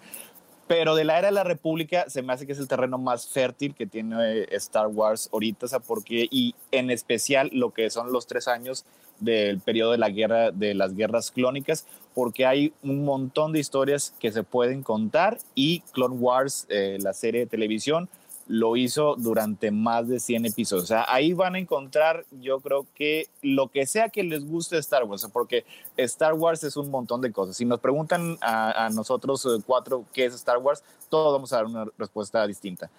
Pero yo creo que todos vamos a encontrar eso en esta serie. Así que, pues dense la tarea ahorita si tienen tiempo, chequenla de alguna manera u otra y sigan disfrutando Star Wars. Efectivamente, sigamos disfrutando Star Wars porque a pesar de que Star Wars es tragedia, eh, Star Wars es Star Wars. Qué buena conclusión. Ay, es que porque es tragedia. Maldito sea, voy a llorar. Es, es divertido. E, es divertido ver Star Wars. Eh, hay, un documental este, de los tantos que ha habido, creo que es el de Imperio de los Sueños, en el que hay una entrevista con Bill Moyers, es un periodista muy reconocido de Estados Unidos, que al final dice, así se resume Star Wars. Es divertido ver Star Wars, lo es, o sea. Como que bien sencillo y bien simple. Vean de Clone Wars, diviértanse viendo de Clone Wars, sabiendo que todo va a estar bien en algún futuro. Hasta que no. Hasta que no. Hasta que se mueran todos los Skywalkers. Ay, Dios mío. Bueno, ojalá Filoni, como, como decimos, creo que este, ya para no terminar tan trágicamente, eh, en Dave Filoni We Trust y, y, estaré muy atenta, al menos yo, para lo que él eh, decida sacar. Eh, al final del día creo que ya vienen las publicaciones de nuevos libros, de la High Republic y todo esto que no tengo mucho interés, pero estoy levemente interesada. Entonces, pues a ver, a ver qué pasa eh, con Star Wars. Lo que sí es que sí me interesa todo lo que tenga que ofrecer el departamento de animación, así que... Sigue la segunda temporada del Mandaloriano, probablemente va a aparecer Ahsoka. Ah, Anunciaron que va a no sé. Va a regresar este Temura Morrison, que es eh, además de ser el papá de Aquaman recientemente, eh, fue Django, Fett, lo cual significa que va a ser obviamente Boba Fett. pero también dijeron que va a tener otro papel. Puede ser Rex. ¡Oh, my God! Puede ser Rex. Puede Pues, ser. puede ser eso es lo que todo el mundo pensó cuando dijeron que podía tener un segundo papel. Mira, eh, la verdad no me he expresado mucho en estas noticias de Ahsoka y de Jango Fett, etc. Porque, mira, sí, sí, co- confío en Dave Filoni, pero ya no puedo confiar ciegamente. O sea, realmente ahorita con todo lo de Star Wars estoy en puntitas. O sea, estoy viendo qué tan caliente está el sartén, pero poquito a poquito, porque, porque no, no, no podría soportar otra desilusión tan grande. Aunque confío en Dave Filoni y sé que él no me va a decepcionar, aún así estoy a tientas. O sea, Y, ahí está, está siempre ahí. O sea, sí, obviamente el que tiene el, el mayor control es, es John Favreau, pero siempre está a su lado ahí Dave Filoni en todo, en todo, en el set, en todo Sí, lo que tiene ahí. Es, es su, es su fiel. Mientras, mientras creo que eso podemos seguir viendo el documental de Mandalorian y deleitándonos con las habilidades directivas y narrativas de tanto Dave Filoni Favreau como de todo su equipo de dirección que me parece exquisito ver eh, tanta diversidad en, en directores y saber que trabajaron tan de la mano. La verdad el, el documental está muy muy interesante. Así que si pueden, ese sí, consíganlo igual por medios alternativos o por su cuenta de Disney Plus por VPN. A- a- para que vean cuando Bryce Dallas Howard cuenta que, que su papá Ron Howard la llevó a Japón a, comer con Akira Kurosawa y George Lucas y se quedó dormido. Ay, sí, porque dijo tenía seis años o algo Tenía así. ¿no? 5 cinco, o 6 años y estaba chiquito. Y me encanta lo que amé de Bryce es desde que dice de de que es, o sea, ella no citó nada de Star Wars, ella solo hablaba de Jurassic Park y yo así como girl I feel you. Y- y yo mira, también amo es- Jurassic Park. Sí. Y es que así es como debe de ser. O sea, por razones obvias, George Lucas no se inspiraba en Star Wars para hacer Star Wars. Claramente. Y por eso nos entregó uno de los mejores episodios de Mandalorian. ¡Yay! Pero bueno, pues ya, terminamos este programa. Lo siento, se quedan sin recomendaciones de la semana, pero es lo que pasa cuando hablamos de Star Wars. Siempre se alarga demasiado. Y esto es inaceptable. La recomendación es Star Wars. Las recomendaciones vean Star Wars y Jurassic Park. Como que yo voy a, yo voy a recomendar la Disney Gallery de Mandalorian, así que Y vean The Disney Man- Mandalorian también, está muy padre. Esas son sus recomendaciones de la semana, lo siento mucho, pero nos quedamos sin tiempo. ¿Por qué pasa esto siempre con Star Wars? No lo entiendo, no lo entiendo. Pero en fin. Em, pues muchísimas gracias a todos por estar aquí y por venir a hablar largamente de, de Clone Wars.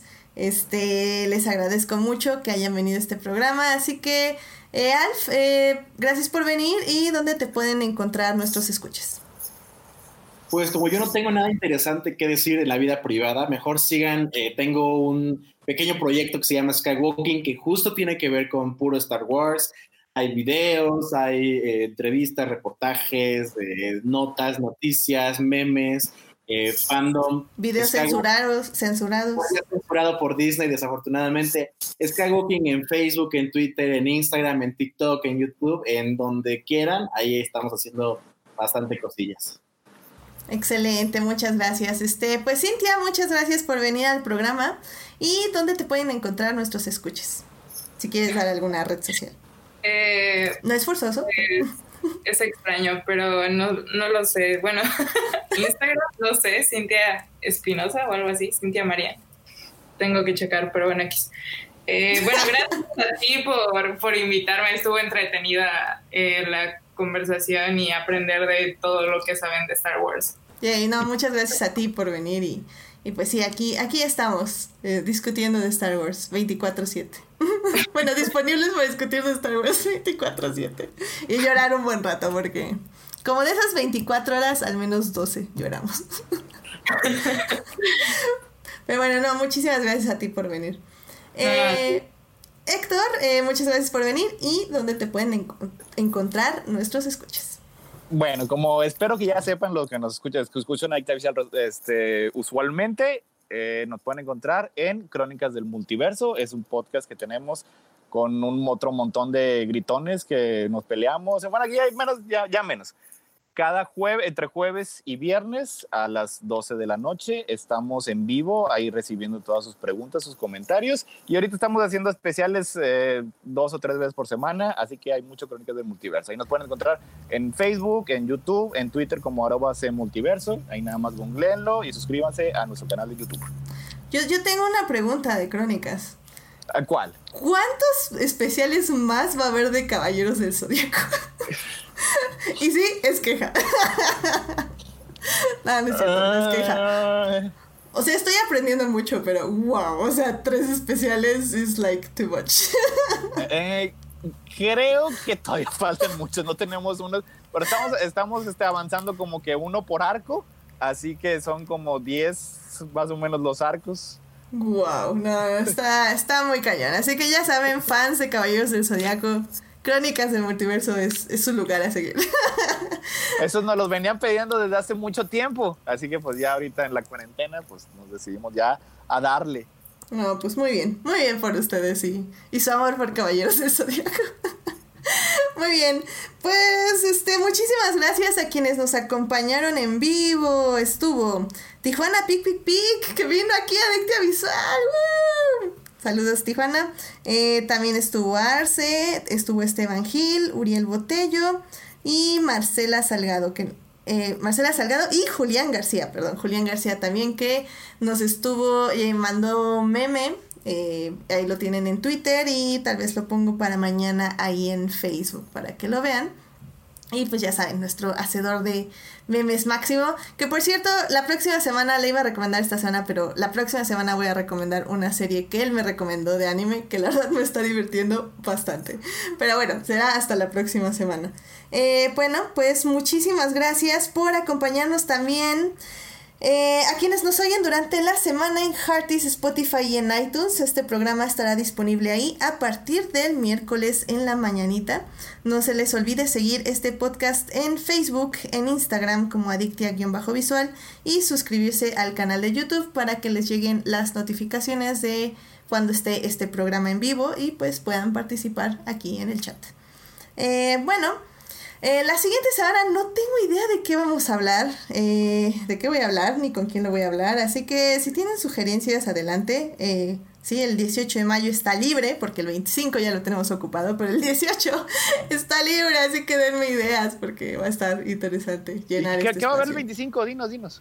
El 25 vamos a hablar obviamente de The Last Dance, el documental de Michael Jordan, donde ya está autoinvitada oh. Monse. Entonces vamos a estar hablando de las dance. Pero eso es hasta el 25 ya que acabe la serie. Eh, mientras estamos viendo los episodios que están muy buenos. Pero bueno. bueno, pues eso es todo por hoy. Cuídense mucho. Por favor, quédense en casa de ser posible.